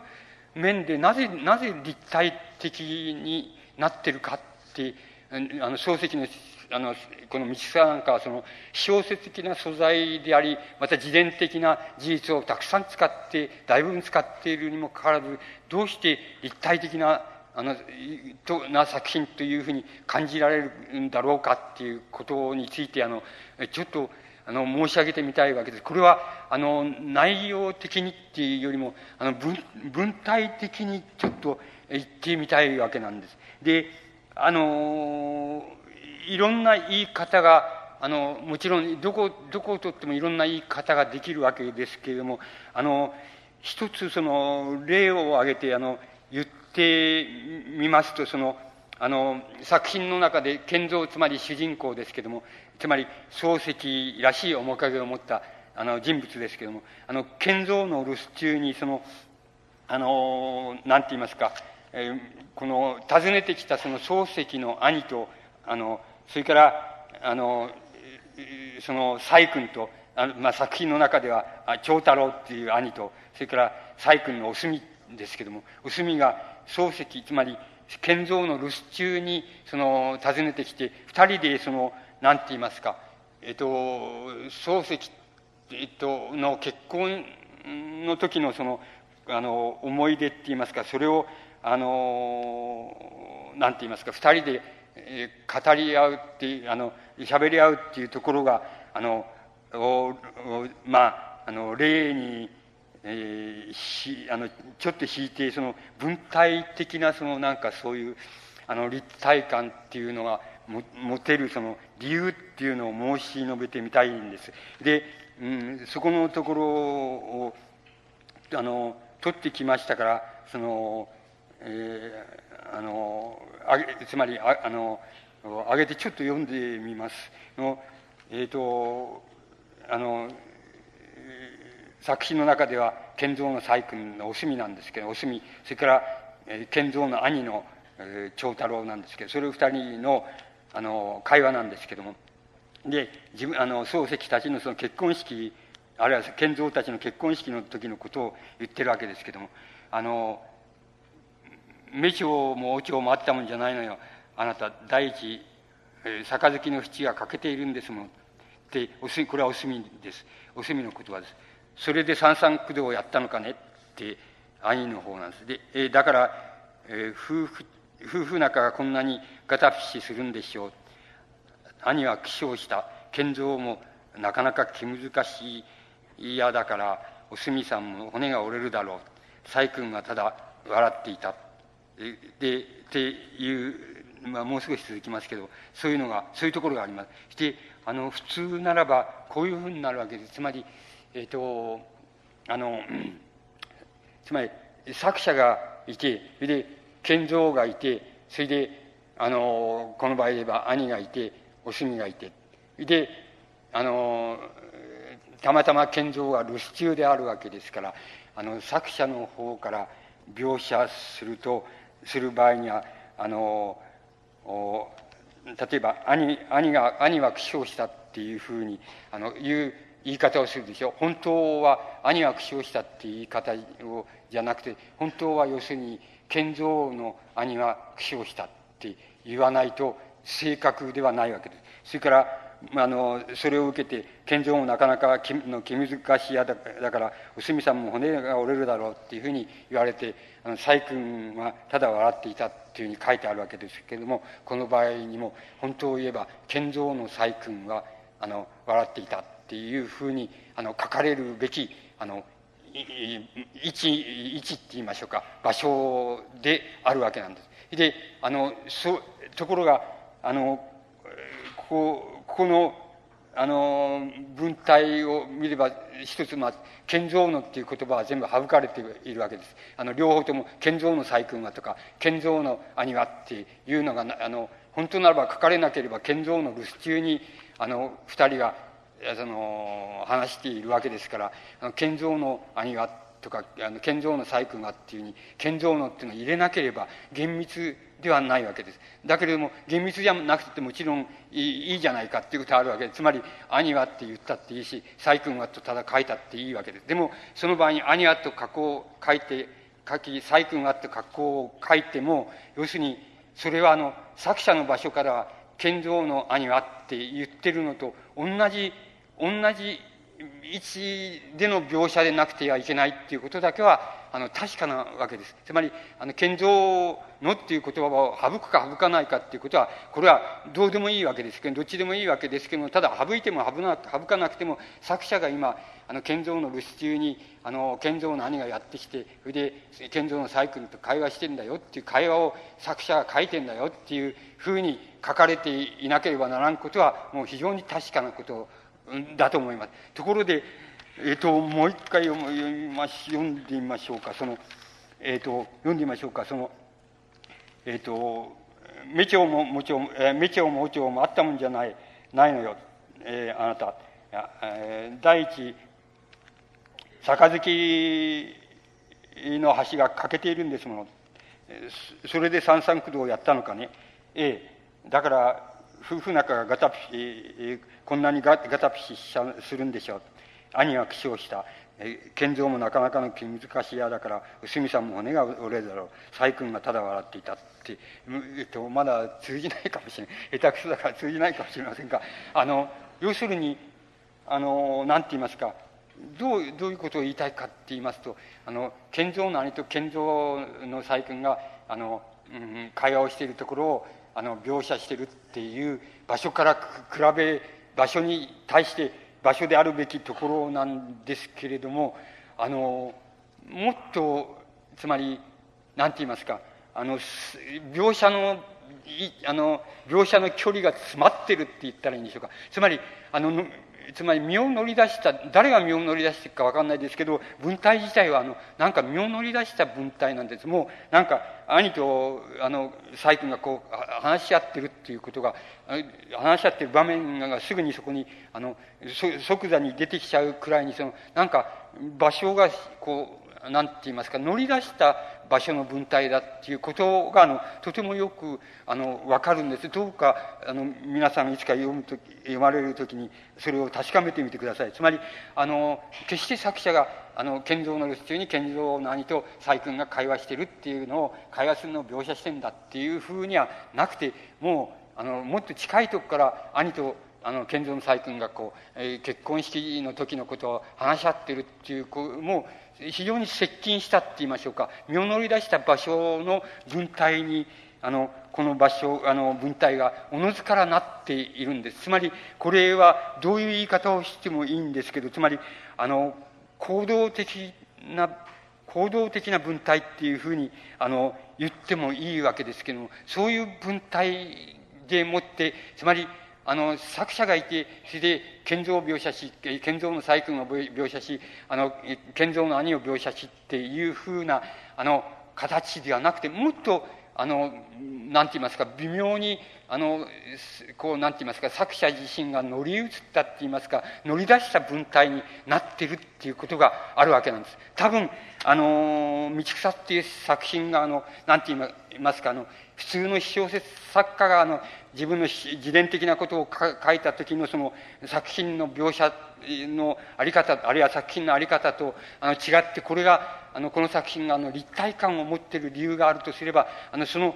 あの、作者のとこ方が、あの、描写しているはずの作者の方が身を乗り出した場所っていうのにおのずからあの文体自身がなっているっていうこと。そのことが多分この作品あの道草っていう作品をあの立体的なものにあのしているんだっていうふうにあの言うことができると思います。でこれはあのえっと、様々なところからそれは、あの、つまり内容的にも、あの、もし探ろうとすれば探れないことはないんですけども、しかし、あの、もう一番肝心な、の、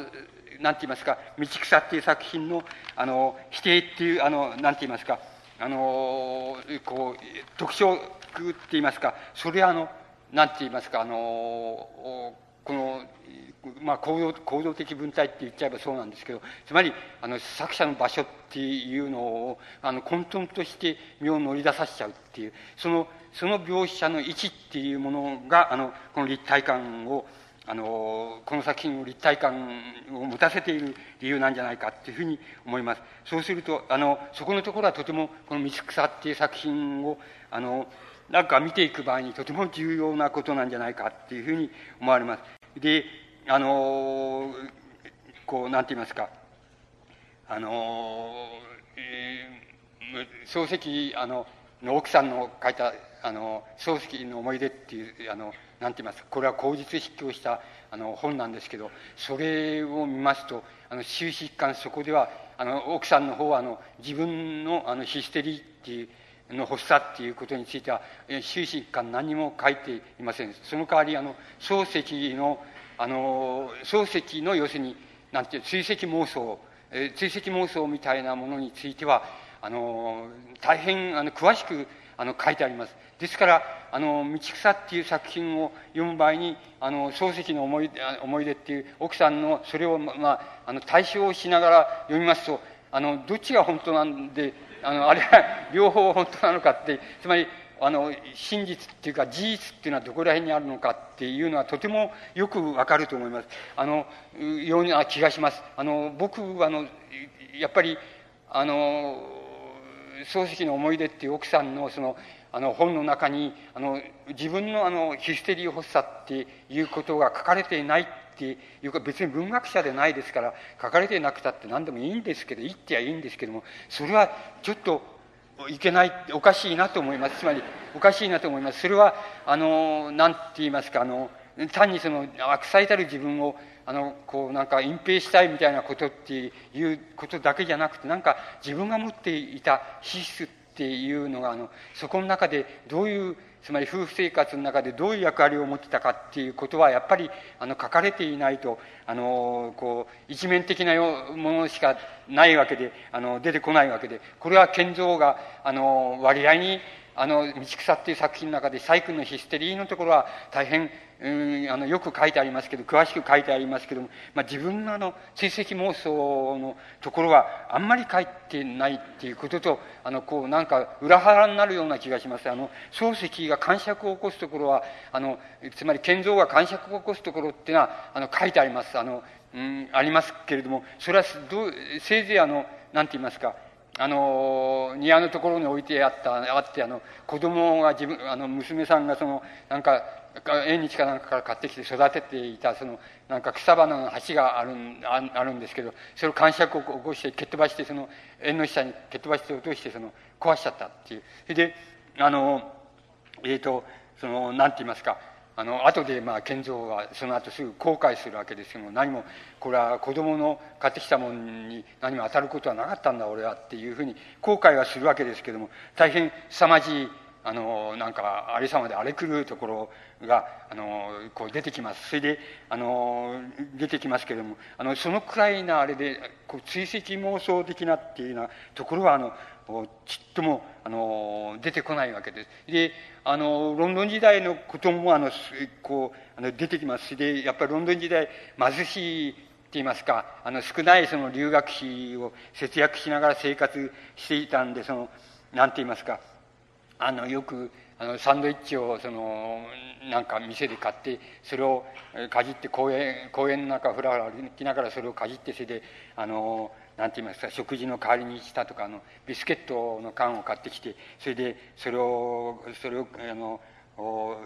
ポリポリその食いながらそれでやっぱりあのなんか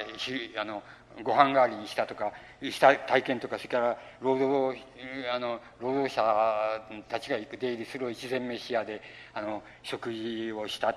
するような体験があったっていうのはそういうことっていうのはあのやはり道草の中で描写されています。つまりあの子供時代から青春時代青年時代って言いますか少年時代って言いますかそれまでのあの自分の心に引っかかっているその体験っていうのはあのことごとく道草の中で出てきます。ただ要するに今言いましたように追跡妄想的なあの発作って言いますか。それについてはあのやっぱり漱石は道草の中ではあの触れていないわけです。それであのだから先ほど申し上げました。ロンドンで古事記にあのあの廊下を上げて上げてそれでそしたら下宿のあの便所の窓にそのなんかそういう廊下が置いてあってそれはもう下宿の女主人がその後くっつけてきて俺が何をやったかっていうのを見てたんだって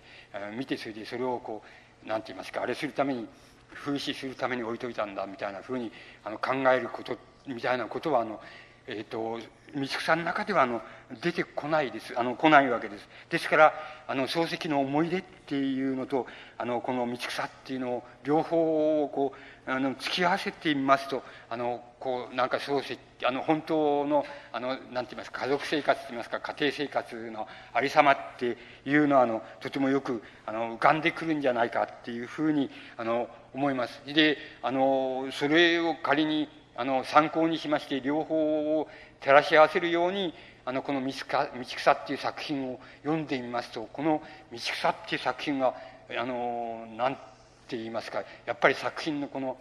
出てくるあの夫婦夫婦って言いますかつまり男と女っていうのは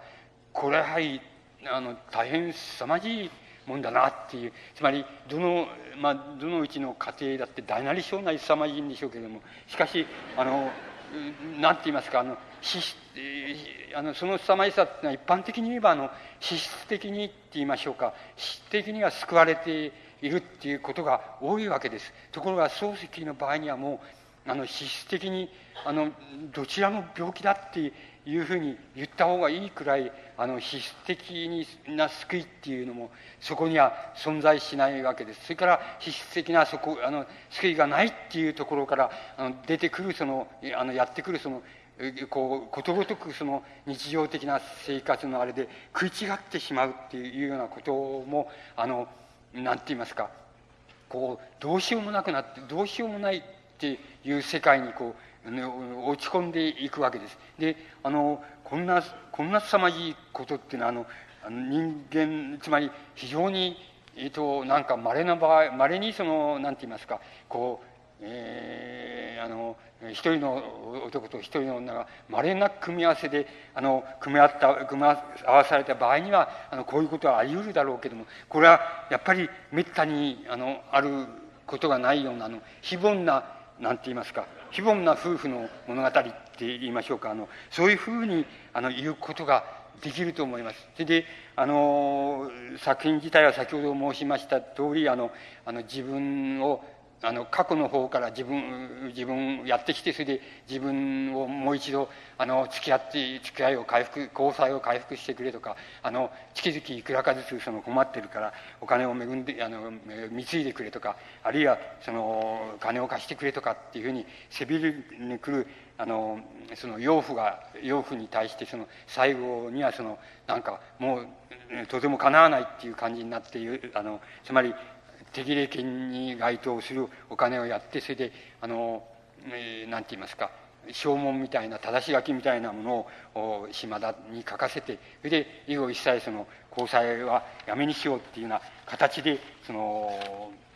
なんて言いますかそのなあのかいまあ、その過去からの影っていうのは解決してしまうっていうところで「まあ、道草」っていう作品を置いているわけです。で細君の方はあのやっとこれで あのなんかあのうるさいって言いましょうか付きまとっていた人からやっと逃れましたねみたいなことを言うんです言うのに対しての賢三がその世の中に何一つその片付く問題なんてないんだっていうようなことを言うっていうところでこの作品はあの終わっています。でこの作品あの漱石にとってはもう非常に特別なあのかって今それまで書いたことがないような特別な作品であの本当の動機っていうのはあの分かりません。つまりあの分かりません。つまり心を書いてえー、しまった後で何か言うと自分の生い立ちとか資質とかそういうようなものを洗いざらいこうぶち出してそれから自分と細君との関係みたいなものをそこであのはっきりと打ち出してっていうことをしてみたくなったっていうことであるのかあるいはそれほどの意図性はなかったのかどうかっていうのは分かりません。ただ言えることはあの心まではそうじゃないですけれどもあの道草っていうのを書あのを書き始めてた時にはあの漱石はあの一種のその何て言いますかあの、うん、どういった疲労って言いましょうかあの老いって言いましょうか疲れって言いましょうかそういうものをあの、えこう感じ出した時期に当たっています。ですから「道草」っていう作品もまあこれこの後の未完のまま終えましたその「明暗」っていう作品も作品自体はなかなかあの一筋縄でなくてまた、えー、大変なあのこう深刻なあの場面っていうのは至る所に出てくるっていうのは大変な作品なんですけれどもあの漱石はあのこのこの時代に入った時に一種の何て言いますか老いとか疲労っていうようなものをあの体験していてこの作品を描きながら一方ではあの、えーと、絵を描いたり何て言いますかあの字を書いたり字って書ですけどもあの書を書いてみたりあるいは漱石はあの青年時代その漢文の素養をあのたくさんあの蓄えていますからそれを発揮して漢詩ですねあの、えー、普通の新体詩はあんまりあのほとんど書いてないんですけども漢詩をあの書いてあのこうなんて言いますか一種その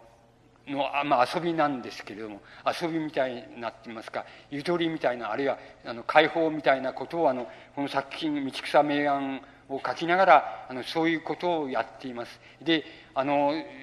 まあ漱石のそのあのなんて言いますか、えー、その絵はあのそんなにあのよろしいとは思えないんです。ついでよろしいと思えないしまたあの、えっと、病的なところがあります。つまりあの例えばねあのこうだるまがあのなんかふ船に乗って水の上を行ってるみたいな。こういうちょっとこれは正気じゃないよっていう。あのあのちょっと異常だよっていうふうに思えるようなあのあれがありますしまたあの決してあのなんて上手ではないんです。あのこう絵っていうのは上手ではないと僕は思います。あのただあの漱石の書っていうのはこれは上手です。上手ですってあのまあ明治以降で僕あの書書の上手な文学者っていうのは、えー、2人、えー、選んじゃえば2人あのいると思うんです。つまりそれは一人は漱石です。それであの一人は田山硬いです。でこの二人の書っていうのはちょっと分子がなんかあの余暇にこう、書をあれしてそれでこう書い書いたんだってとかあの書を少し習ってこう書いたんだっていうレベルではありません。つまりレベルではなくてあのちょっとあの大変なもんだと思います。つまりあの硬いと漱石っていうのはあの書書で言えばもう非常にあのちょちょっと専門家でしょう書のにあのレベルでしょうしまた別な意味で言うと専門の書家の持ってる臭みみたいのがなくてないあのとてもあのいい書だと思います。あのえだと思います。つまりここれはとてもいいもんです。あのそれからあのまあついでだから申し上げますと田山硬いってい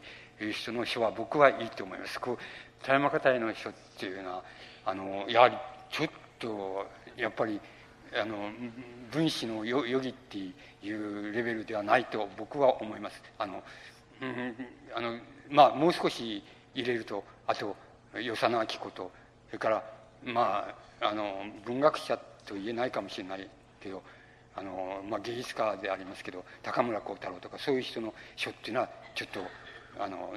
ずば抜けていいんじゃないかっていうふうに思います。つまりそれくらいあの余儀ではありますけど余儀って言いながらあれ自分で遊びだっていうふうに言いながらやったもんですけどとてもあのいいもんだというふうに思います。それから監視ですけども監視もあのとてもあのいいもんだと思います。つまりあの僕はよく分かりませんけど監視っていうのは本当はよく分かりませんけどあの僕らでもちょっとこれいいぜっていうふうに僕分からないやつが見てもちょっといいぜみたいなふうにあの言えるところがあります。でであのもちろん専門家はあのえー、っとあの随分高く、えー、評価しているように思い例えば吉川吉川幸次郎みたいなあの中国文学者はわざわざあれを書いてるくらいですしあの中を書いてるくらいですしあの大変あのいいいい監視なんなんだと思います。つまりこれもある意味ではその余儀を超えているっていうようなふうに思いますであの人によってはこの道草とか明暗なんかよりも今度こっちの方がいいぜっていうあのこっちの方があの作品としてって言いますか芸術品としてはレベルが上だぜっていうふうに言う人もあのいるくらいです。それくらいあのいいもんです。でもこれはあの僕はあの漱石のあのがあの老いっていうこととそれからその疲れっていうことにあの近づいていったんだっていうふうに思います。であのこのこの時代の漱石があのよく弟子たちのあの言い方で言いますとあの側転拒否ってつまり天にのっとってあの私を去るっていうのはあの自分の感じ方の理想なんだっていうことを漱石はあの弟子たちにあのの集まりあの木曜会の集まりの時そういうことを言ったっていうふうに弟子が伝えていますであのそれはあのこの「道草明暗」を書いた時に同時にあの裏側でって言いますか裏側でその書とか漢詩とかっていうのを書いていた漱石があのなんて言いますか自分の理想としてあの描こうとしたところのようなあの気がします。つまりあの天に即して私を去るっていうことはなん別な言い方をすれば要するにあの運命っていうことに対して従順つまり諦めたって言いましょうか。あの運命っていうものにあの従順でありたいって言いましょうか。あの従順になりたい。あるいは運命っていうものに対してあの自然に振る舞いたいっていうことをあの言っているんだと思います。あのであのこの「道草」っていう作品は到底そのあのこの作品自体を取ってくればそんなあの運命に従順に振る舞いたいっていうことで振る舞えてるあの登場人物が出てくるわけでも何でもありませんけれどもただ要するにそういうふうに振る舞いたいっていうふうな漱石がなんか自分が引きずってる過去って言いましょうか。それをどんどんあの何て言いますかあのこう総ざらいにさらって、えー、心の中でそのこうなんて言いますかかき払してしまいたいって言いましょうか。そういうことから言えばあのその運命にあの従順になるための意思のまあ、別の意味合いのその作業あるい作業つまり自己浄化の作業って言いましょうか自分をあの浄化してきれいにしていくっていう作業としてその道草っていうのがあの書かれたっていうふうに言えなくもありません。あのそれであの先ほどのからのつまり、えっと、ヒステリー症があの幼児の体験っていうことに特に性的な体験っていうことと関わりがあるっていうふうなことがあの今だったらそういう考え方をするっていうふうに申し上げましたがあのそれと同じようにあのパラノイア的な漱石の追跡妄想的なあの感じ方あるいはそういう考え方あるいはそういう幻聴幻聴でそう命令されるとかそういうふうに吹き込まれるっていうそういうあの妄想形成ですけどもそれはあの多分あの幼児期に、えーと、もっとあれすれば乳児期ですけども乳幼児期のあの体験とあの関わりがあるっていうふうに今ならばあのかなりよく分かっているんだっていうふうに僕には思います。だからあの別に遺伝子的な病気であるかどうかっていうことは難しくて今のところ分かってはいないと思うんですけどただ乳幼児期のあの育てられ方って育ち方ってえいうこととはあの関わりがあのあるっていうことが言えると思います。そうしますと道草の中に描写されているあの漱石の乳幼児期の体験っていうことはあの大変漱石のパラノイア的なあの妄想が発発生してくるって言いますかあの発作として起こってくるあのそのことに大変関係が深いというふうに思います。どういう関係の仕方をしてるかっていうのを、まあ、一言で言っちゃいますと要するにあの何て言いますか。つまり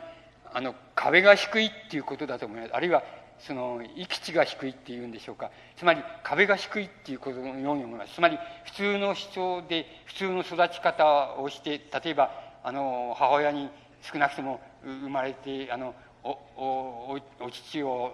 飲んで母親のお乳を飲んで育ってってそれから離乳食でもって育てられてって育ってあの可愛がられて育ったっていう人の場合にはあのある衝撃的なって言いますか事柄に当面した時にあのここんな辛いことに耐えられるだろうかみたいな、う、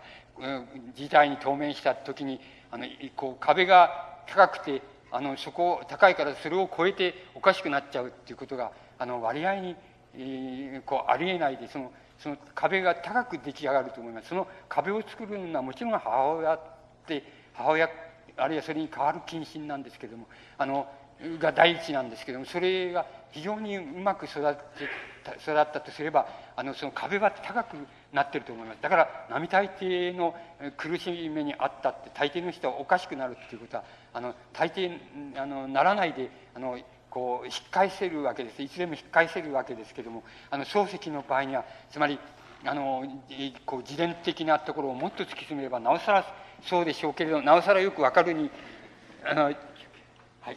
違いないと思いますけれどもあの要するに壁が低いんだと思います。低くなってると思いますだからちょっとあの衝撃的なことっていうあるいはちょっと緊張っていうようなことが起こるとあのなんか壁をすぐに越えちゃうことが起こりうる。っていうこと。それからあのもう一つの言うその同性愛的って言いましたけれどもあのどうつまりあの人間っていうものを全部均質な性として見てしまうっていうあのそういうふうな形になるのもやっぱりあの壁が低いっていういうことと関係があると僕は思います。つまり、あの、そこら辺のところは、あの、漱石時代よりも今の方が、あの、大変よく分かってきたところだ、ところではないかというふうに思います。でも少なくとも漱石は、直接的には自分のパラノイアを、あの、作品の中では表し表しませんでしたけれどもあの作品で洗いざらし幼児の育ち方からあの青春ロンドン時代の生活の苦しさみたいのまであの全部洗いざらしあの、えー、あの道草の中に描かれていますからあのその描くことによって漱石はきっとその自分の資質の作られ方っていうも遺伝的な資質は別としましてあの育った以降つまり生まれた以降のその自分の資質の育ち方についてはもうありったけ洗いざらしあの書い書いてあの描写してありますからやはりあのパラノイアについてその自分のパラノイアについて描写したのと同じような意味合いはあの確かに道草の中にあのありましてそこにはあの自分のところだけは特に隠蔽したっていうようなことはあのないので奥さんの方だけまたヒステリー書奥さんのヒステリー書だけ一生懸命描写してっていうようなこともないのであの漱石らしさっていうののなんか総ざらいっていうのがあの近づきつつあるみたいなことがあの「道草」っていう作品でもってあの言えるのではないかっていうふうに思います。つまりこの後に「明暗」っていう作品が来るわけですけどもああの明暗っていう作品はあの何て言いますかそういうあの資質の世界って言いましょうか。その自分の宿命っていうのでしょうか。あるいは宿命に対する違反っていうんでしょうか。そういうものがあのどういうふうにあの形成されるのかみたいなことをあのその次の「明暗」っていう作品にあのとてもよく描かれていると思います。あの一応休憩時間が来ましたのであのこの時間後にあの明暗はあの取っておくことにいたします。あの一応これでどうもありがとうございます。えー、それではここで15分間ほどの休憩時間を取りたいと思います。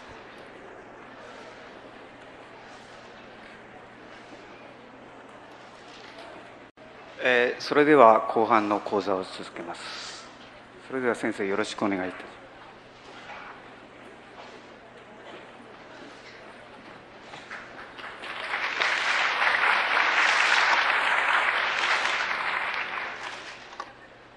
えー最後にあの、えーと、明暗っていう未完の作品が、まあ、残ってるわけです。でこの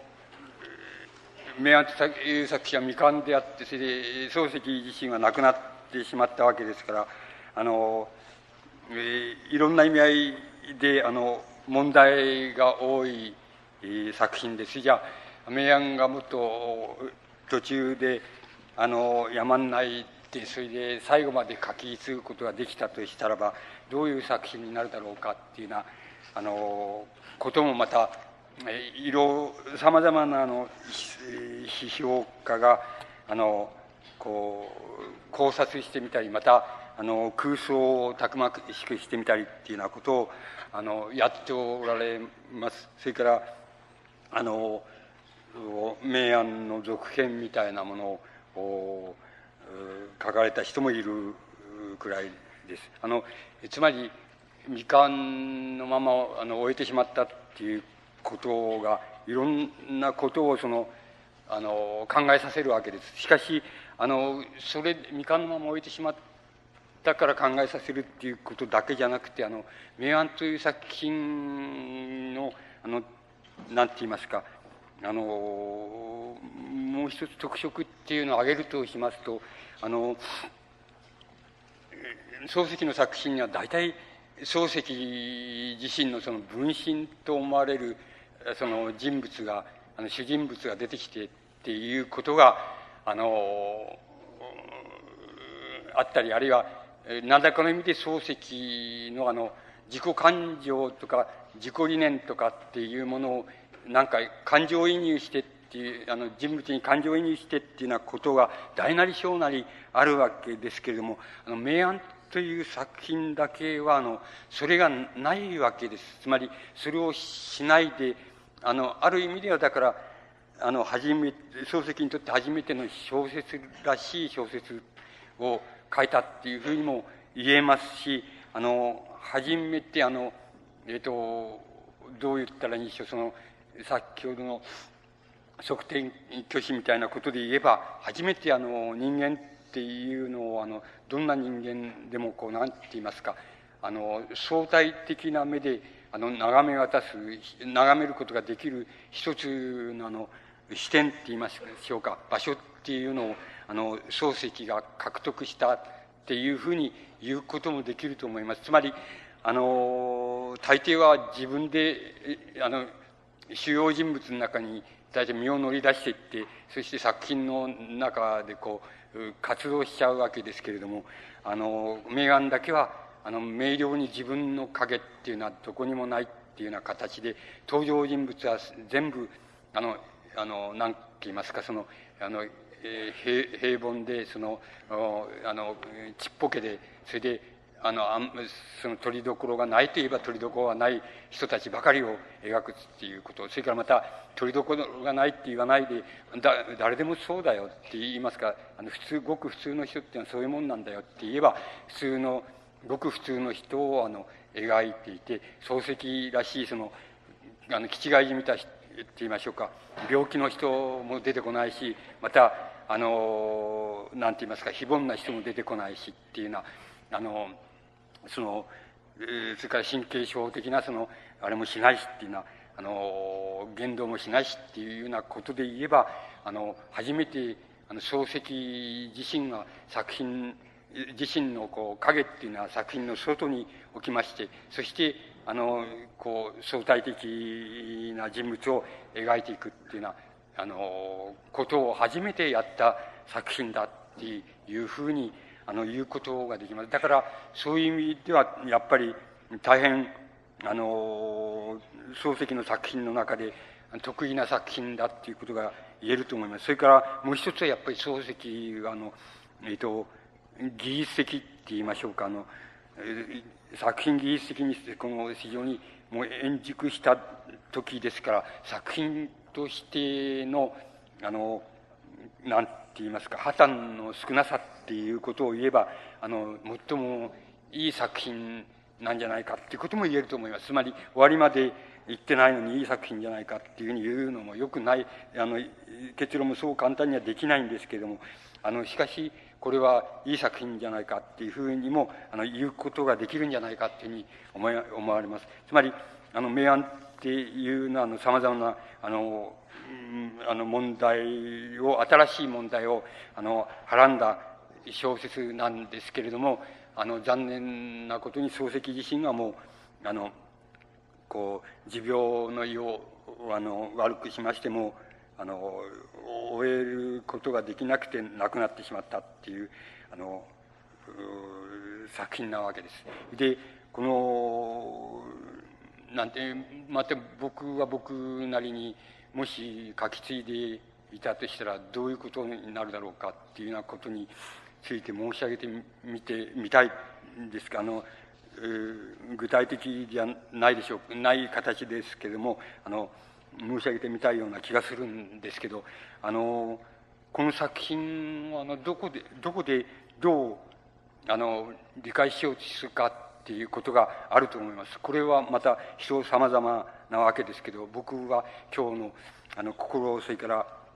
あの道草っていうもののそのなんか延長線って言いますか連続線でもってこの明暗をあのこう理解しようとしたらどういうことになるかっていうところからまああの入ってみたいと思うんです。であの、えー、明暗の非常に冒冒頭に近いところでないと1節目か2節2節目くらい2節か3節目ぐらいだと思いますけどあの3節目ぐらいのところにあのあれなんあのこういうところがあります。つまり漱石があのポアンカレーのあの偶然論っていうのをこう取ってきましてあのつまり偶然っていうのは何なのかっていうことについてポアンカレーはその何て言いますかさまざまなその原因となるものがあの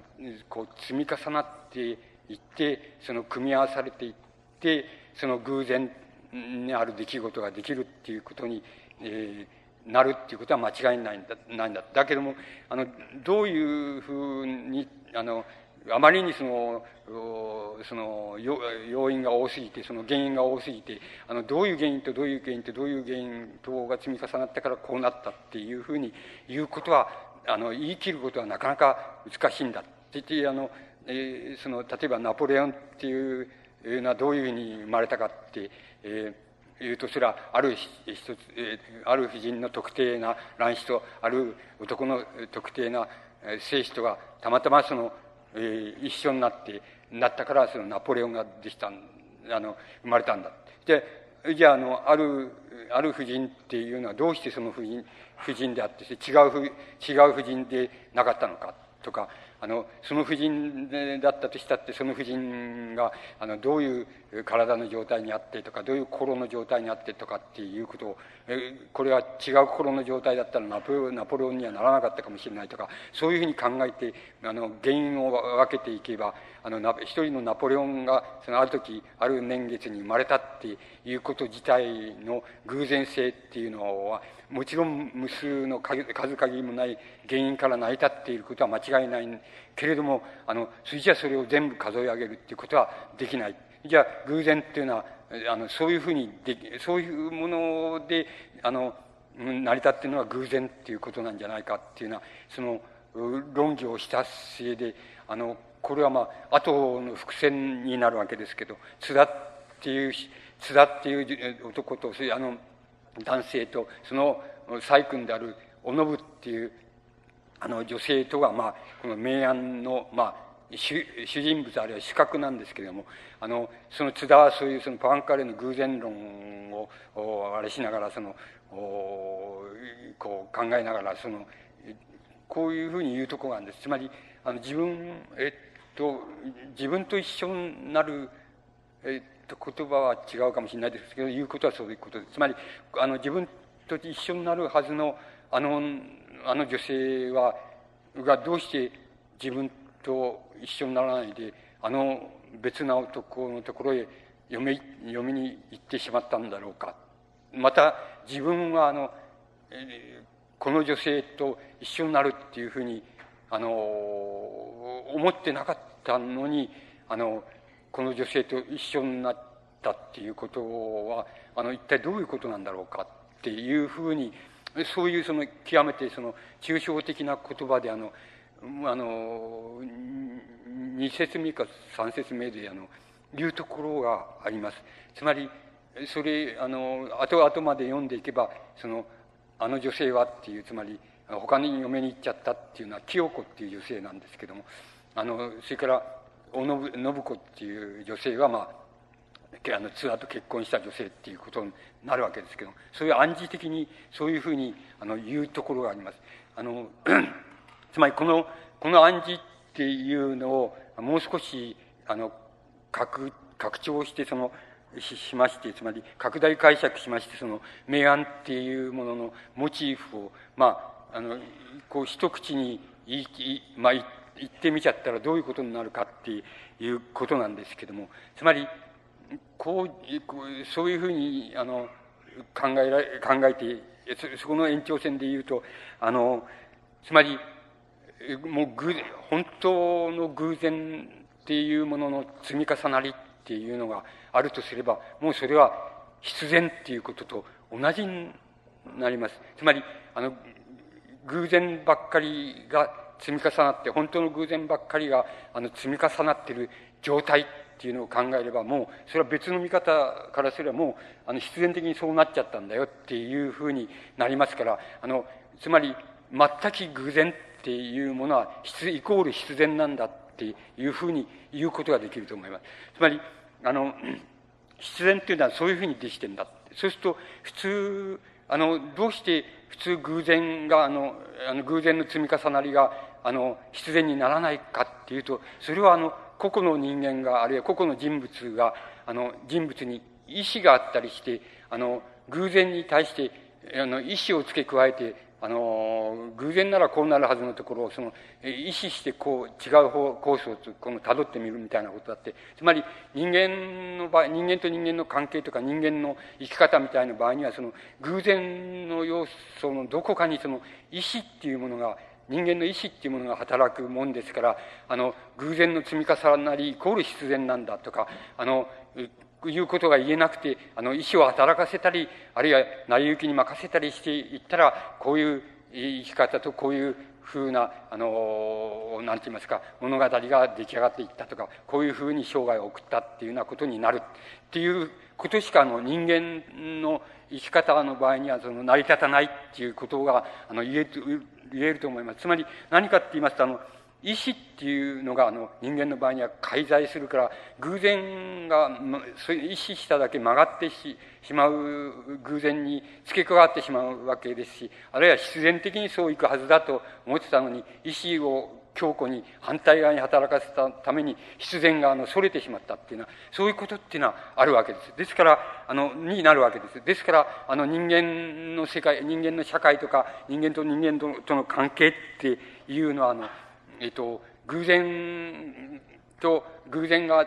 あの積み重なってその間に意志が働いたりしてそしてあるあの経経経路をたどっていくっていうようなことにいつでもなっていってあの人間が排除した場合人間出来事だけであって人間があの排除された時に言えるようなつまりあのもうもし偶然ばっかりが全部重なったらそれはもう必然って言っていいんだよって必然と同じことイコールなんだよっていうような言い方のところにはなかなかいかないわけです。ですからあの人そうするとあの人間の運命ってもし運命とか宿命っていうようなものがあるとすればあのいつでもあの偶然と必然の間にあってどうして間へ来ちゃうかって言えば今申し上げました通りある時意志を反対に働かせたりあの偶然に何かを加えるように働かせたりあるいは反対側に行ったりとかっていうふうに意志を加えるためにあの人間の運命っていうのはいつでも 必然と偶然のちょうど間のところであのこう過ぎていくって言いますか経過していくっていうようなことにあのなっていくと思います。でもしこの「明暗」っていう作品をそういう見方からしていきますとこの「明暗」っていう作品の中で最も強い意志をあの働かせてあのある場合には人を曲げてしまうしあの登場人物を曲げてしまうしある場合には登場人物を仰天させてしまうしあるいは驚愕させてしまうしショックを受けさせてしまうっていうような役割をあのするあの人物っていうのをあの挙げるとすれば第一にあの吉川夫人っていうあの津田の上役の奥さんなんですけども吉川夫人っていうのがあの非常に強固なあの意志力って言いますかこう人を操る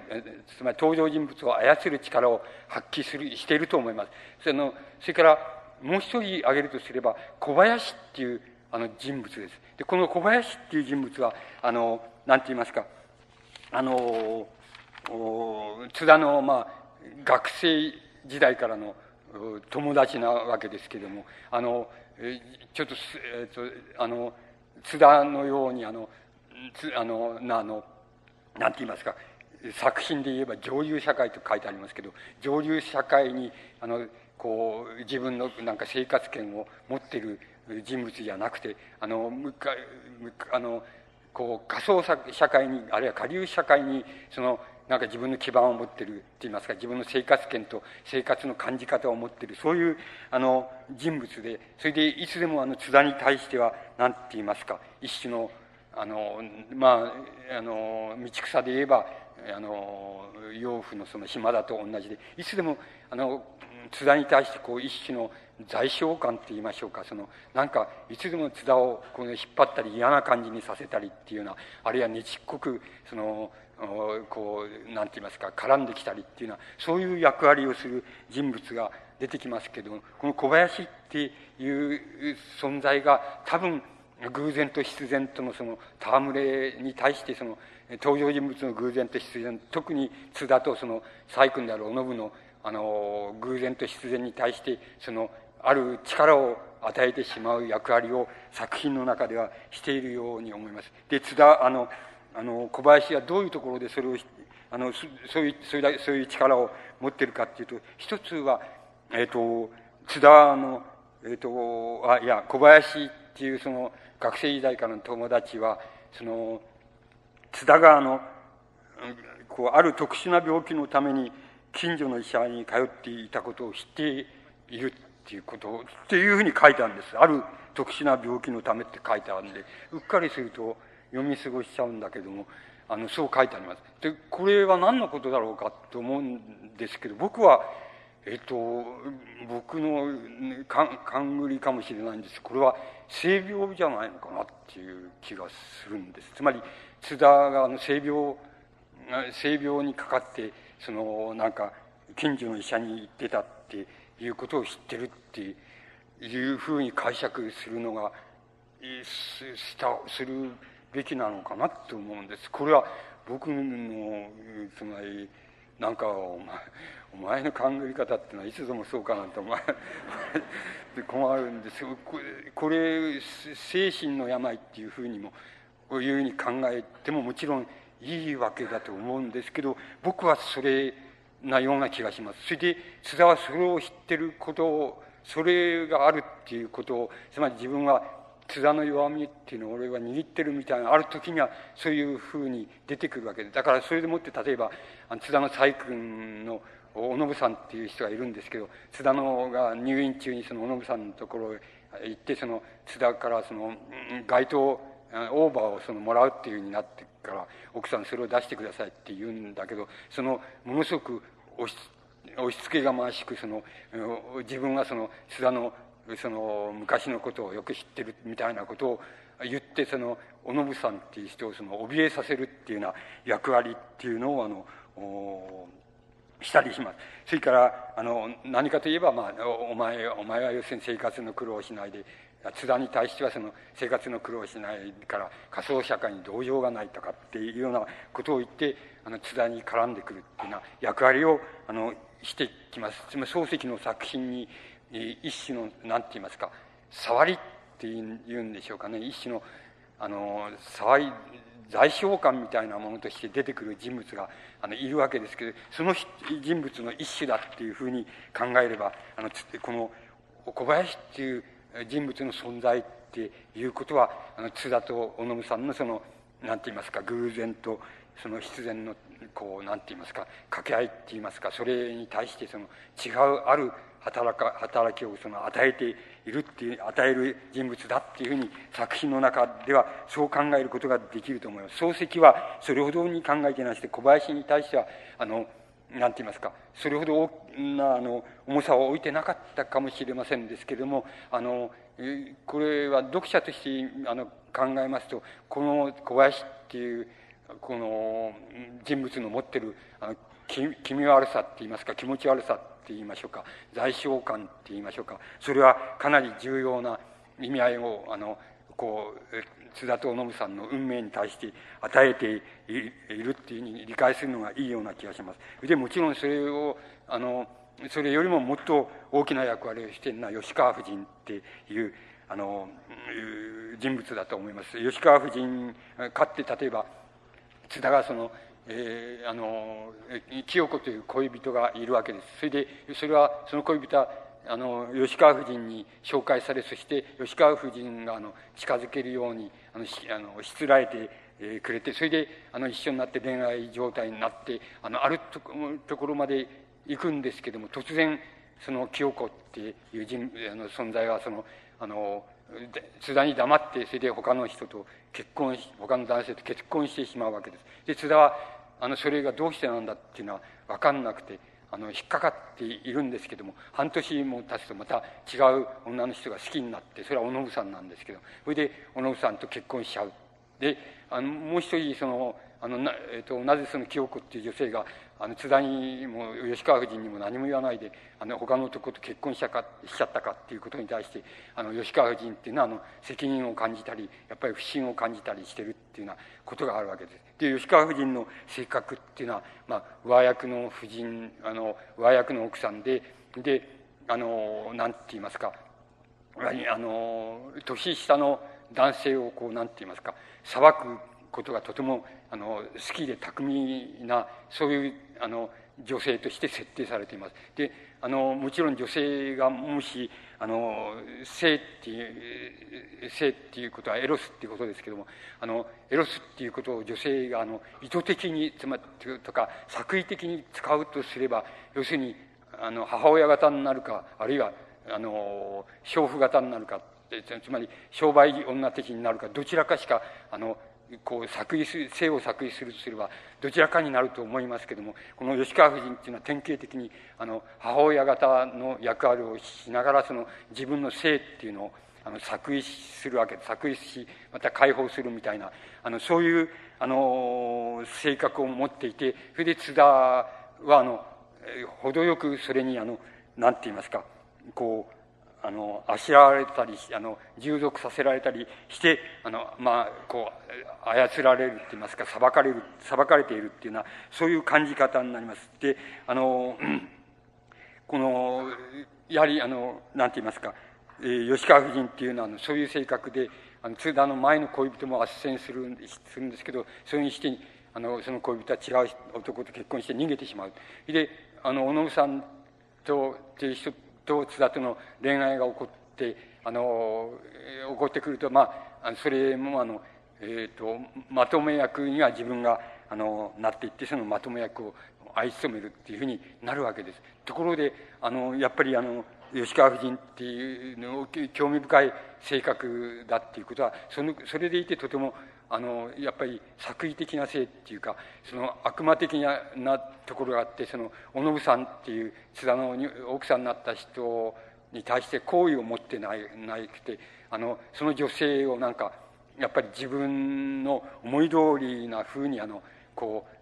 うなんていうのの方にこうあの入れてしまってそれでわがままなんか言わ言わない言わせないっていうなふうな形にあのそういうふうにおのぶさんに対してはそういうふうに持ってきたいっていうようなあのそういう作為っていうか無意識の作為なんですけどそれがままた働く。それからあの津田に対してはしておお前はその前の恋人がどうして自分からあの離れていったかっていうことについて十分確かめもしないうちにもう次の女性に飛び移ってそしてその女性と結婚してしまった。で前の女性に対してもう何の関心も持たないのかっていうふうにあの津田をまたけしかけるって言いますか。また津田にそういうふうにして津田自身を不安にさせるわけです。するとあの津田は自分でもその疑問に思ってるっていうことがあるのあるところを吉川夫人にそういうふうに言われるとやはりあのその動揺してその吉川夫人がそのしつらえてそれでその清子っていうその前にその恋人があの温泉場行ってその当時してるのを知ってるけどあの行ってみてその前にどういうどういう加減でその自分を離れたかっていうのを確かめてみる気はないのかみたいなふうにけしかけてそれであの津田をそこへ行かせるみたいなことをやってしまうわけです。で結局それじゃ吉川夫人っていうのは何をしたい？津田に対してあるいは津田と小信さんに対して何をしたいかって言えば要するにただ要するに不安にさせてそしてあの引っかき回しかき回してそれでもしかしたらあの本当本当の無意識の底のまで探っていけば本当は二人を離反させまたあの別れさせてしまうってめちゃくちゃにさせてしまうっていうようなことがあの本当はあの無意識の願望なのかもしれないっていうふうにあの漱石の作品はあの描いています。ですからあのこの吉川夫人っていうのがあの明暗の中でその津田とその小信さんのその運命に対してあの意思的なその作用を及ぼすとすればあのこの吉川夫人が最大の作用を及ぼすあの人物だっていう人物として設定されてるっていうふうに言うことができると思います。この二人の人物があのいるためにあのあの津田と信さんはその偶偶然のつあの積み重なりがそのままあの自分たち夫婦のその自然な運命になっていくっていうのはそういうあの波立たないあの平穏な生活に行くこともあの行くことができなくていろんな形でそのあのなんて言いますかあの小信さんと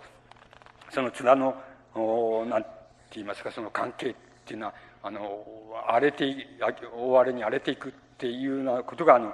作品の全体をと通してのそのモチーフだっていうふうに思います。それで、まあ、それをどう、あの裁くさあの作者はどういうふうに漱石はどう裁こうとしているのかっていうのはあのちょっと中東あのあの途切れていますからなかなか推測以外に言いようがないのですけど少なくともそれそういう見方をすれば津田と信さんのその偶然と必然とのそのこう兼ね合いっていうものに対して非常に大きな役割をあの影響をそのあの吉川夫人とそれから小林っていう人物があの与えているっていうようなことがあのこの作品について言えるところではないかというふうに思います。であのもう一つそのあの申し上げますとその「明暗」っていう作品はあの何て言いますか漱石が初めてそのあの女性と女性とのそのあの何て言いますかこうぶつかり方といいますか関係の仕方っていうのがどういうふうになっていくかっていうことについて初めて漱石がある種のそのまあ自信を持ってその描いたあの最初の作品じゃないかっていうふうに思います。つまり、えーと、作品の場面であの申し上げますとその,、えーと、その場面のそのクライマックスの一つにあの小信さんとその、うんえーと、あの津田の実の妹であるお秀ってとがあのなんか小信さんがお秀のところを訪ねて行ってその二人であのこう問答をするわけするところがあります。つまり何を問答どこが問題なのかって言いますとつまりお秀さんっていうのはあの父親からそのえっと津田にその月々送ってくる生活費があるわけですけどその生活費があの津田が入院した時期にその途絶えてしまうわけです。それであの父親は津田に対してその約束を守らないっていうことでその怒り狂っているわけですけどでその津田の妹を介してそのしか何か言ってこない。で妹はあのこう兄津田兄である津田をそのの経済的にその助けてあげたいっていうふうに思っているわけなんですけどその助けてあげる条件としてはその津田が何て言いますか自分つまり自分たちお秀さんっていうのにはお金持ちのその旦那様がいるわけですけどその自分たち夫婦にそのあの頭を下げるって言いましょうかそのあの感謝の気持ちを表すっていうようなことがあのあるんなら自分あの生活費のその援助をしてもいいと思うわけですけど津田の方はそんな気はないっていうあのそのもしその援助するあれがあの援助したくてその置いていくっていうならその置いていけっていうようなくらいな態度で望むもんですからそのお秀さんは怒ってあの怒ってしまうわけです。でそれをなだめるためにあの小信さんがそのお秀さんのところへ行くわけですけどそこであのその問答が起こります。一つは要するにその経済的な援助の問題っていうことがあるわけですけどもそれはその経済的な援助の問題には問題ではそのあの小信さんが自分を養育してくれたその岡本っていうおじさんがいるわけですけどおじさんからお金をもらっててそれでそれがあるからあの別にあのあなたがくれなくてもいいんだみたいなことでその引っ張ろうとするわけ。でそのことが一つとがもう一つは要するにあの小信さんはあのあのなんて言いますか津田が自分より自分と結婚する以前にその好きな女性がいてその女性が何ともわからない形でその他の男性と結婚してしまったっていういきさつがありそれはあの吉川夫人というのが関与してるっていうようなあのそういうことっていうのを全く知らないわけです。あの全く知らないんですけれどもあのお秀さんのその口の端々とか吉川夫人の言うことの口の端々とか深津田のなんか物腰態度っていうようなところから何かあの何か何か事件があの以前にあってそれは自分は知らないんだってだけどもしかするとそれはあの自分を排斥するために何か周囲でその須田も含めて周囲で何かそのことが運ばれ運ばれているんじゃないかっていうのは疑いを持ってるわけです。でそれをその疑いをやはりおひおひでさんに一人でに言わしたくてそれでそういう問答をあの仕掛けるわけですけれどもなかなかおひでさんの方はあのそれに乗ってあの実は兄にはこういう恋人がいたみたいなことを一切言わないで隠すわけです。で、その場合に、あの、そのおひでさんとおのぶさんの間で起こるその、起こすその、その二つのことを軸にしたその問答があるわけですけど、その問答は、あの、やはり大変白熱している問答なわけで、あの、漱石が大変力を入れたそのクライマックスの一つだっていうふうに思いますけど、ただ、要するにいかにもあの作り物だっていう作り物の問答だっていうふうにしか思えないようにあの、えー、しか描かれていません。でもそのなんか白熱する度合いで言えば大変な白熱する度合いでおのぶさんとおひでさんはその言い合いをしたりその駆け引きをしたりしてあのはあのなんて言いますか腹の探り合いみたいなことをやるっていうとか実に見事にあの描き出されています。それからあのこれクライマックスっていうのがいくつかあるわけですけどもこの明暗にあるわけですけどもう一つのクライマックスはあのあなんて言いますかえーと、おのおのぶさんとそれから結婚以前にあの育てられていた養育されていたおじさんの岡本っていうあのおのぶさんを可愛がって養育してくれたあのおじさんがいるわけですけどもそのおじさんとの間にの問答っていうのがあのとても白熱したクライマックスなんです。でそれはあの岡本っていうおじさんはあの津田があの好きでないわけです。なんとなくうさんくさいっていうふうに思ってるわけなんです。ですからあのあんな男はいいのかねっていうふうにあの心の中で思ってるわけです。ところがおのぶさんの方はあのそういうふうにあんな男はいいのかねっていうふうに暗いなことをそういうことをあの岡本おじさんに言われちゃうとあの本当はどっかでは何か自分のわからないことが津田の中にあるっていうようなあのそういうふうに思っているところを疲れるものですからあの何て言いますかあのそこではショックを受けてしまうわけです。であのそれだけれどもあのこうあの小信さんはあのこう一つの確信を持っていてで自分がその愛情を津田に傾ければ絶対に津田が今どう思っていようと自分の方に津田の愛情はあの全部傾いてくるってそうまたそういうふうにさせないではおかないっていうふうにあの小信さんはそう心の中で思ってるもんですからあの必要、えー、つまり実際よりもあの自分はあの津田に愛されてるっていうあの印象をそのおじさんに語る語るわけです。つまりおじさんにはそれだけのあのこうなんて言いますか津田からはちょっとあの分からない冷たさを感じてんだっていうようなことをおじさんに言うことができなくてそれであの自分は愛されてるっていうふうにあくまでもあの岡本っていうそのおじさんに言おうとするわけです。それでおじさんの方はなんとなくそうじゃないところがあるんじゃないかっていうふうにあの分かるような気がするんだけどもあのまああのこういうあのこういうことはこういうものはあのどんなことにも聞くんだよっていうようなあのどんな場合にも聞くんだよっていうようなことを言ってそのあの密かになんか小切手をそのお信さんに黙ってあの渡してくれたりするっていうようなことをそのするわけです。でそのお信さんがあの必要以上に実際以上にあの津田から自分が愛されてんだっていうふうにあのおじさんおじに言おうとして岡本に言おうとして岡本の方では本当はそれほどあの愛されていないんじゃないかとかあの津田という人物はちょっとおかしいところがあるんじゃないかっていうようなふうに思っていて実際とは違うんじゃないかっていうふうにあのいうことを岡本の方はあのこう小信さんに言わせよう言わせようとするんですけども小信さんの方はそれを言わないであの津田津田から愛されてるっていうふうに思ってるわけです。つまりあの小信さんはあの津田に何かあのあるんじゃないかっていうことを中心にその岡本その問答を交わすとこがあるんですけどそれはやっぱり白熱したそのクライマックスだっていうふうにあの言うことができると思います。でその明暗のクライマックスっていうのはもう一つ割の方にあるんですけど割に近いところにあるわけですけどもそれはあの吉川夫人があの要するに津田のが入院している時入院病院にやってきましてやってきましたところであの要するに初めてあの何て言いますかこれは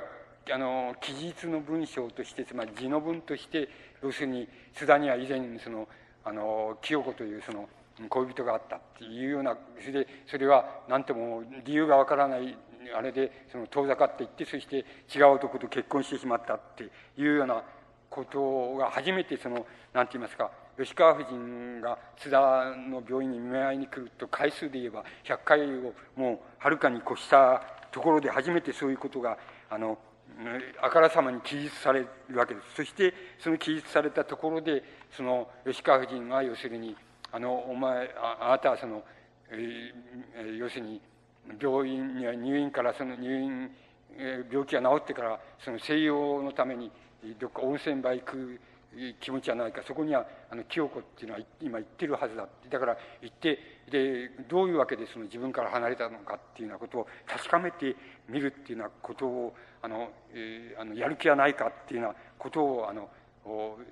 あの吉川夫人があの津田にあのけしかけるって言いますか津田にこうあれあの言うわけです。であの僕はあのなんて言いますか漱石があのこう吉川夫人ってに与えているそのなんかさまざまな性格がちょっと複雑な性格があるわけですけどもこの複雑な性格のその女性っていうのはあの漱石にしてみれば初めて描いて描いたものですしまたあの大変その見事に描かれていると思うんですつまりあの見事にっていう意味合いはあの読む者にとってさまざまなその解釈可能性を持てるようにその描かれていると思います。つまりあの吉川夫人っていうのはつまり前の結婚に津田をが失敗したのはあのやっぱり自分のせいなんだっていうふうに思っているところがあってあの思っているところがあるかと思うとまたあのそういうふうに過去のことをほじくってそれであの、うん、あの温泉場行ってその昔の恋人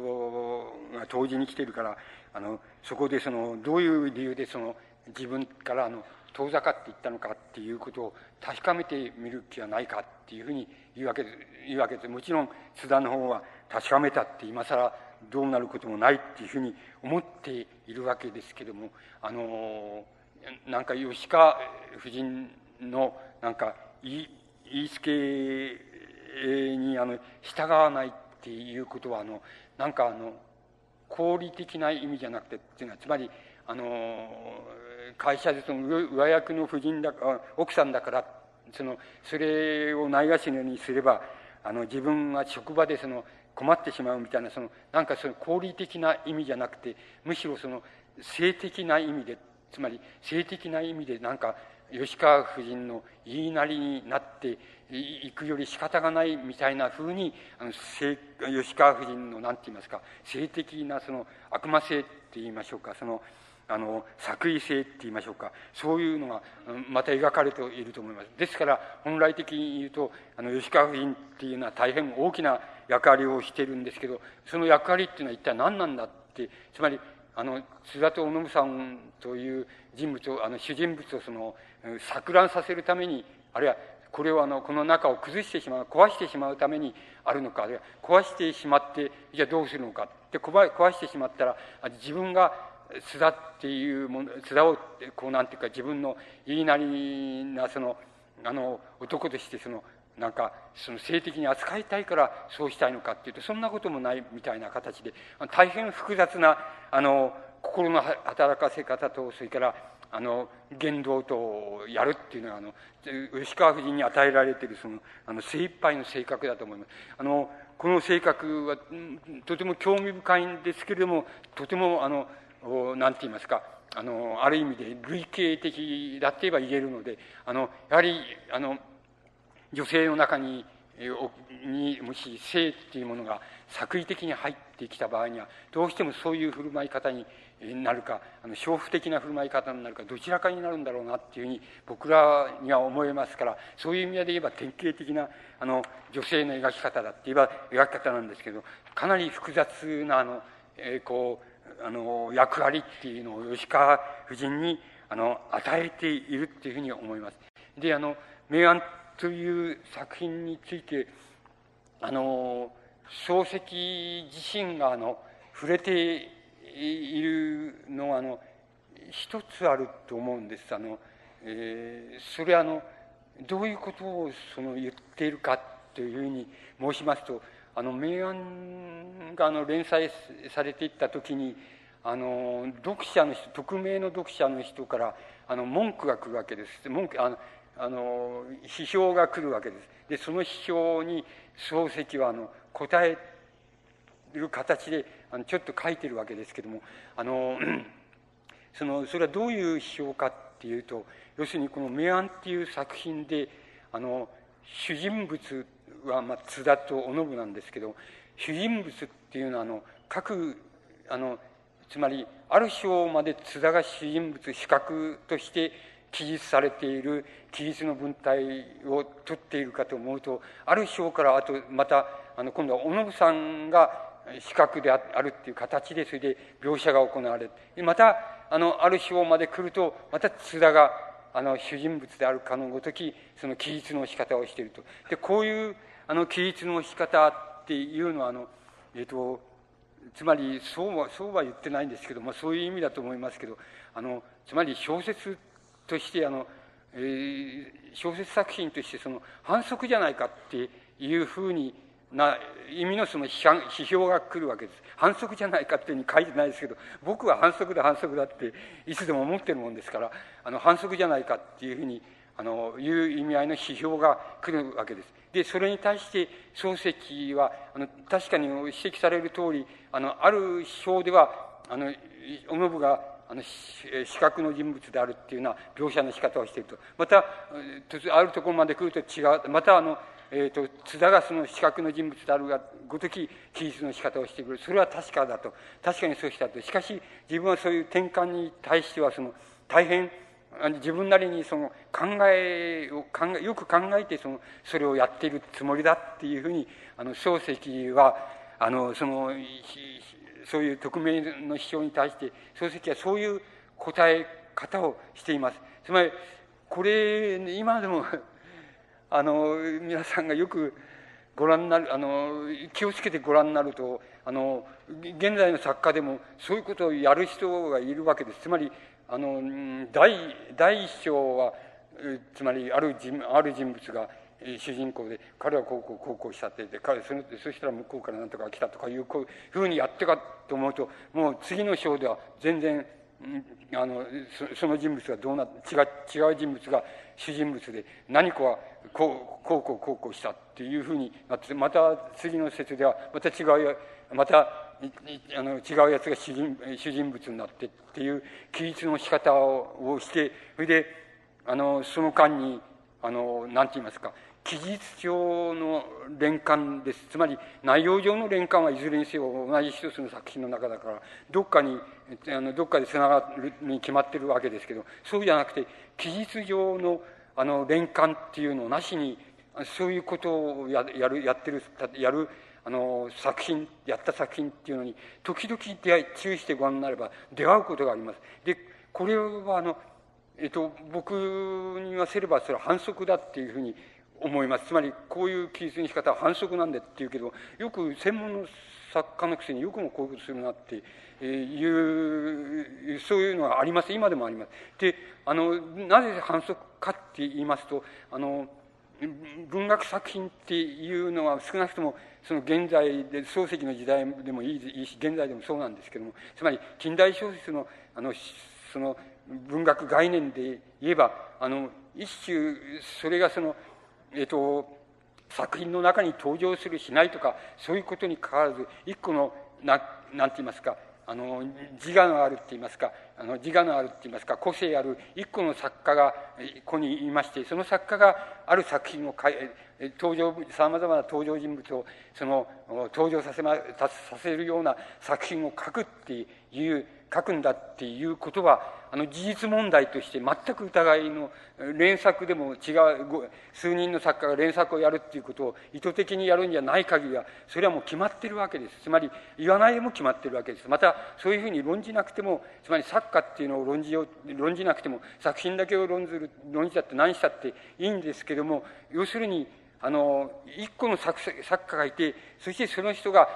いろんな登場人物を登場させて物語を書く書いてんだっていうこの場所っていうのはもうリアルに絶対に動かせないわけなんです。それ動かせないと思います。つまりそれ以外に小説概念っていうのは成り立ちを近代的な小説概念は成り立ってないと思うんです。そうするとあのそうするとやっぱりあのある昭和のある人物はあの視覚になってその人物の行いと言動でもってあの描かれてそして次の章行ったらまた今度違う登場人物が出てきてそれでそれその人が視覚になってその人の言動があの物語をこう紡ぎ出してっていうのはそういうやり方をするっていうことはあのその書かれた作品と一人ここに作家っていうのは確実にいてっていうことと相矛盾するわけです。ですからあのえっと、それはもう反則だっていうふうになるわけです。この反則はもちろん、いわゆる、なんて言いますか、うんと、その通俗小説って言いますか、あの、読み物小説の中では、あの、割合に平気で行われるんですけれども、そうじゃなくて、あの、いわゆる近代文学、ある近代小説の概念を、まあ、自分は本筋としてその、をこう、確実に守ってるんだっていうふうに思ってる作家の作品の中でそれがあのしばしばのぶつかることがあります。それあの場合によってはそれがそういう作品が賞をもらっちゃったりしていることもあります。であのそう僕はそれは反則だっていうふうに思うわけです。つまりそれは反則なんだって思うんですけどつまりあの匿名の読者漱石のこの明暗に対してこの反則なんだっていうふうに言葉は使わないですけどあんたの小説は明暗という小説はつまりあのあるある場所っていうのは具体的にあのこう言ってもいいわけですけどもつまりあのえーと、40例えば44章まではその津田が津田が主人公で津田はこれこれこうしたっていうあの病院から出てこうしたみたいなそういう書き方をしていくかと思うと45章ではそのおのぶはこうしたみたいなふうになっちゃうやななっちゃってるじゃないかってでまたそれで過ぎていったとするといくとするとまた92章ぐらい来るとまた今度はあの津田が四角になってきて津田はこれこれこういうふうに考えてこうしたとかっていうふうにまたなってるじゃないかつまりこれはおかしいじゃないかっていう指摘をあのなんていう匿名の読者がしていましてそれに対してあの漱石があの答えているところがありますつまりそうおっしゃる通りだけど自分は大変その工夫をしているっていうふうにあの言ってるわけです。あの例えばその工夫っていうのは簡単にいくつかに類型的に分けることができます。一つは例えば内容上にちゃんとつながりがつけるようにしてありますよっていうことが一つです。例えばあのその読んでみましょうか。そのえっと45章のところで津田からその小信さんへその比較が移る時にそのあのところのその最後のところですけどもあのあのいやあの最初のところですけども手術後の夫をやっと安静状態に寝かしつけて自分一人下へ降りていった時お信はもう約束の時間をだいぶ遅らせていたっていうふうにその45章目は始まるわけですつまり言ってみれば漱石が言いたいことは俺はちゃんともうあの津田をその眠らしてきたじゃないかってつまり作品の中で眠らしてちゃんと来たよっていうふうにつまり病院で眠らしてちゃんと来たからこれこれから小野さんが資格の文章になったっておかしくないでしょうっていうことをあの一つ言ってると思います。でもあのそうは言ってないんですけどまあそれを分けますとねそういうことになると思います。からもう一つ違うこと違うあの続き方をやってるところあります。それはやっぱりあの 91, 91章から92章目つまりあの資格がまた小野さんからあの津田へ移るっていうようなところであの典型的にそれをやってるところがあります。それは例えばどういうふうにやってるかって言いますちょっと申し上げてみますとあの91章のところであのおひでがおひでこれは91章の終わりのところです。最後の文章ですつまりおひでがお信から津田の消息を電話で聞かされてその翌日、えー、病院へ見舞いに出かけたのはお時の行く小一時間前ちょうど小林が街頭を受け取ろうとして彼の座敷へ上がり込んだ自分であったっていうふうに91章を終わらしています。そして92章の初めは前の晩よく眠られなかった津田はその翌朝看護婦の運んでくれた前にちょっと手を出したっきり仰向けになって昨夜の不足を取り返すために重たい目を、うん、閉じていたっていうふうにそういうふうに92章が始まって津田が四角の文章に移っています。そうするとこれはあの内容上はスムーズなつながりは何もないわけです。しかしあのこの91章の終わりのところにあの例えばお秀がおのぶから消息あの津田の消息についてつまり津田が病院に入院してしていますっていう電話を聞いてその翌日病院に前に出かけたと出かけたと。その時にあのお時さんっていうのは何かって言いますとあのおのぶが雇っているその女中さんみたいな人です。それであのそれであの留守中に小林がそのあの旦那から街灯くれるって言ったんだから街灯を渡してくれっていうふうにあの留守中に小林がやってくるんですけどもそのあまりな強引な言い草なんで本当かどうかわからないから待っててくださいって言って急いでそのお時さんを病院へよこすっていうことですね。でお時の行く小一時間前ちょうど小林が街灯を受け取ろうとしてかん彼の座敷へ上がり込んだ自分であったっていう。つまりあの91節一章の終わりのところであのだいぶいろんな人の時間を一箇所に貯めているっていうことが言えます。つまり一箇所にあのいろんなお時さんそれからおしでえせ、えのあのうん、こう来る来ないっていうことを見舞いに来る来ないっていうようなこと。小林が街灯を受け取ろうとしてるかしてないとかこれはおのぶさんの家です。つまり津田の留守宅です。そこのそこのことなんですけども。つまりその小林とかおときさんとかっていうあのお秀さんとかっていうその三者三様の時間をあの全部そこの中にそのえあの同じ場所に落とし込んで貯めてあります。つまり三人三様の時間をそこに貯める描写をあのしています。そしといて92章の前の晩よく眠らなかった津田はっていう具合におのぶさんからあの資格を津田に移すっていう文体から始まっています。つまりあの漱石があのいや自分なりにそのそれはそういうふうにそういうふうに書き方をしているけど自分なりにあの工夫をしておりますっていうようなあの言い方でもってその明暗について触れているのはあの言ってみれば分類してみればその一つはその内容上をスムーズにあのこう視覚が映れるようにしてあるっていうことであの工夫自分は工夫したっていうこととそれからもう一つはやっぱりあのいろんな人の時間が同時にそこに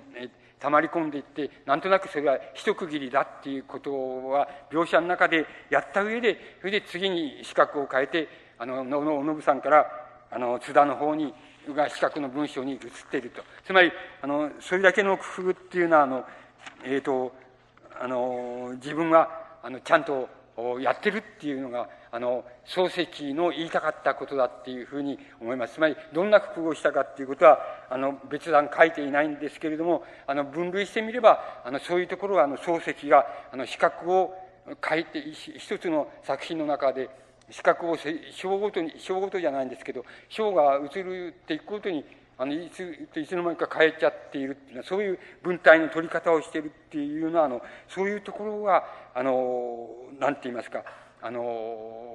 こう明暗という作品の大変そのなんて言いますか得意なところだっていうふうに思います。でこれはなぜなぜそういうことをしたんだろうかっていうことは大変あの面倒くさいことで一つはやっぱり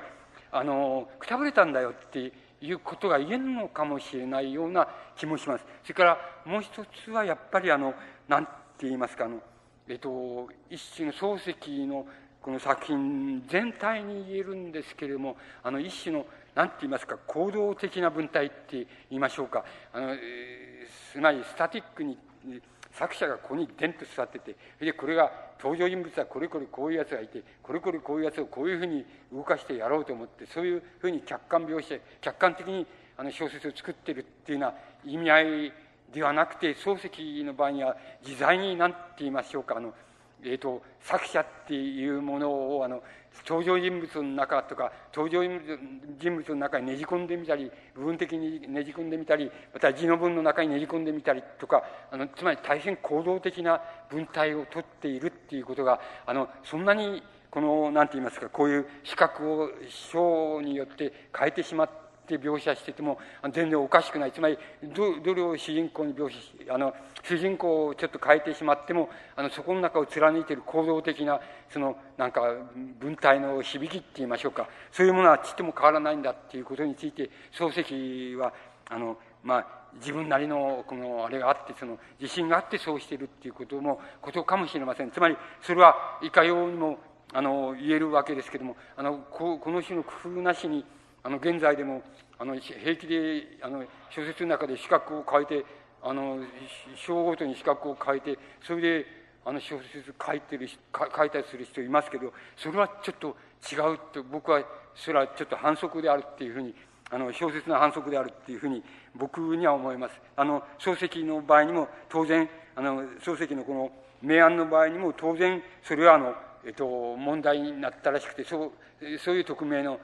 表現がやってきています。それで漱石はやっぱりあの多少はやっぱりそういうふうに言われてあのぎょっとしたところもあったと思うあったらしくてつまりあなたは匿名だけど何者であろうかみたいな ようなことをなんかその中であの書いてるところがありますっていうことはやっぱり相当言われたなっていう感じっていうのはあったんじゃないかっていうふうに思いますでもあの漱石はあのそんなにあのつまり、まあ、言ってみれば文学の神様ですからあのヘマなことはちっともしてないっていうことはしてないわけですけどもあのそういう問題っていうのはあの明暗を見ていく場合にとてもとてもあの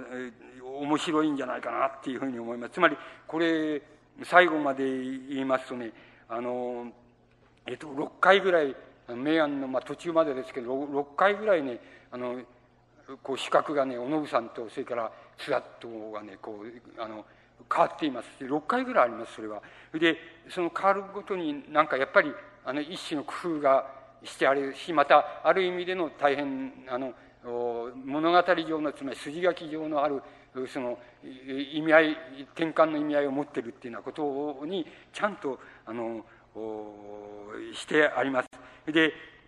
あの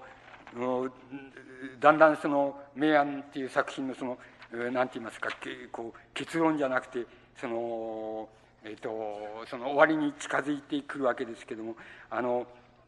えっ、ー、とその、えー、まあ俗明暗っていう試みなんかもあるように一体それじゃあこれ以上あの、えー、漱石がその明暗を書き継いでいったら一体どういうことになるだろうかっていうことは、まあ、ある意味で大変興味深い興味をそそることであるわけです。でどうして興味をそそる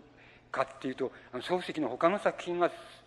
先ほど言いましたようそうじゃないんですけどこの作品が割合にあの平凡で割合に卑俗でそれで割合にケチくさいって言いますか卑俗卑俗で卑怯なあの人物たちのそのあんまり上等ではないつまり上等ではない葛藤みたいなものをあのしっきりに描いているわけです。でつまり漱石は初めてこういう登場人物をつまり自分を外側に置いた登場人物をあのこう登場させてでそういう世界を描いてるんです。で一体何を何を漱石はこう晩年に至ってって言いましょうか円熟した技法で何を一体したかったんだろうなっていうことはとてもあの興味深いことのように思います。つまりこれは、あの例えば元織宣長の「源氏物語」のなんか、えーと、つまり「源氏物語」に例えば「雲隠れ」っていうあの章っていうのはあるわけですけど雲隠れの章って何も書いてないわけです。つまり表題だけなんでつまりあの光源氏が亡くなるそこで亡くなるわけですけどこれ何にも書いてないんですけど宣長はあのそれ自分で下手くそな章です。あの下手くそな作品なんですけどそこを乗りながら元織乗りながらそこを埋めたりしています。でつまりあのここれはあの全くあの前と後が分かっててちょうど光源氏が亡くなったところのあれが分かってないっていうそういうところで宣長がまあ傾倒している。つまり「え、源氏物語」に大変傾倒してましたからまあ、うん、そこであの興味も加えてそれでそのやったんだっていうようなことになると思います。でこの「明暗」という作品もあの推測それから創作含めてそのさまざまな人がさまざまなあの推測の仕方をやっています。であの僕は自分なりのその読んだあの読んでいった印象っていうものとそれからこう最初に申し上げましたあの偶然と偶然と必然とのこう一種の戯れみたいなものをあの描き出したかったんだ。偶然と登場人物に対してにおけるその偶然と必然というのはどういうふうになっていくんだろうかって。それは登場人物個々の人の意思とそれからその中でも特に強大な吉川夫人とそれから小林のそのじゃある意味で邪悪であるしある意味で悪魔的であるしある意味で、まあ、善意も含まれてるしある意味で一種の性の何て言いますかエロスですけどもエロスあるいはセックスですけどもセックスのなんか特異性っていうのは吉川夫人とそれから小林が持っているセックスの特異性っていうようなものっていうのもあの潜在的なところにはあってそれでそれでもってあのこう登場人物たちは偶然と必然の戯れをこういろんなふうに狂わされたりしていきつつあるところで終わっているわけですけどそんならばあのなんて言いますかこのあとどういうふうになるだろうかっていうもしあの推測をあのやるとすれば、まあ、僕はあの2つしかできないだろうなっていうふうに思うんです。であの抽象的な言い方をします。で2つしか言えないだろうなと思います。それはどういうことかって言いますともしここれから後の何て言いますかあのその漱石が書き継いだ筋書きのところでそのもしもあの吉川夫人と小林という二人のその悪魔的なあるいはその大変その強烈な意志力で登場人物たちをかき回しているその二人のあの何て言いますか意志力って言いますか作為と言いましょうか。それがあの大変大きな役割でこれから後の展開の中で大きな役割で出てくるとすればあの出てくるとすれば多分あの津田と小信さんの何て言いますか運命って言いましょうかそれは相当あの破局的なところへ行くだろうなってそういう筋の展開になるだろうなっていうふうに思われます。だけれどもあのそうじゃなくて反対に吉川夫人と小林っていうものの意志力とかあの悪魔的なそのか乱力とかそういう登場人物に及ぼす影響っていうものを漱石があの縮めていったらばどうして縮めるかって言いますとつまりこう罰してやろうっていうふうにあの言ってみれば吉川夫人を罰してやろうとか小林を罰してやろうっていうふうに作者が考えたとすればこの役割はあのだんだん小さくしていくだろうなっていうふうに思われます。小さくしていくだろうなっていうふうになっていきますと多分あの紆余曲折あっても小林と小野さんはまたあのあののどかななんて言いますかあののどかなまああののどかで平凡でそのまああの楽しげなその生活っていうようなものがものにこう戻っていくみたいな結末になるだろうなっていうふうにあの思われます。つまりこれあのつまり論理の筋道って言いましょうか。あのから批評の筋道からいけばあのこのどちらかだっていうどちらか二つだっていうふうに考えられます。そのどちらへ行かせるかっていうことは両方もちろん可能性があります。つまりでも例えばうんそれからもそれからあの公人というふうにあるいは心っていうふうにあるいはこう辿ってきた漱石の一種の悲劇性っていうようなものの系譜をこう思い浮かべていますと存外あの吉川夫人あの、えー、小林の役割がうんと大きくなっていってそれで小信さんと須田さんのがあの悲劇的な破局に到達するっていうことも考えられなくはないような気もしますけど題して言えば多分あのひっそりと静かにっていうような暮らすっていうような形あの門のあの形と同じようにあの吉川夫人と小林あの罰せられるのは津田とか小信さんじゃなくてあの吉川夫人とあの小林の悪魔的なその生とそれから悪魔的なそのいこう作為っていうようなものの方がだんだん小さくなっていってそれであのまあ別にめでたしめでたしではないですけれどもあの割合に平穏なあの日々が帰ってくるみたいに津田と小信さんの間に帰ってくるみたいな結末になるような感じも大変多くやってきます。つまりそこはあのまあそれぞれ自由に空想したりそのこしらえてみたりあのする余地があるあるようにそのあの中断されているわけですしまた今までもさまざまな批評家とか作家があのそれなりにその後のその明暗の続き具合をそれなりにその推測したものをあの書いたりしております。しかしあの、まあまあ、まずまず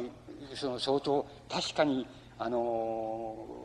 言っちゃってそのそそれほど間違いないだろうなっていうふうに言えるのは僕はその2つの場合のいずれかの方向に行くだろうなっていうことだっていうふうに思います。あのえー、えー、となんて言いますかあのえっ、ー、と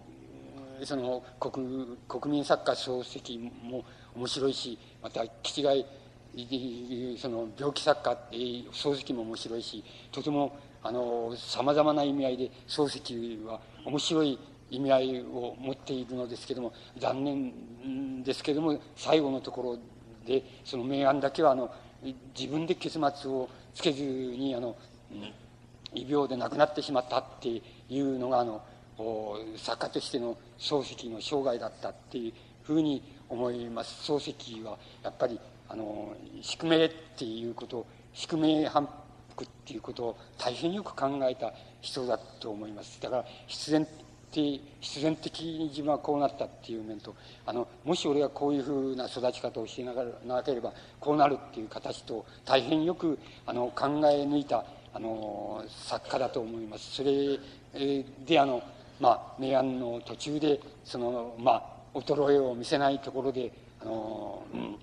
倒れてしまったっていうのがあの作家漱石のあの生涯だっていうふうに思われます、えっと、中期のことに作品について触れることがあのできなかったんですけれどもあのできる限りあの 中期の問題も含めるようにしてあの自分ではお話ししたつもりでおります。あの時間がやってきたようですからこれで終わらせていただきます。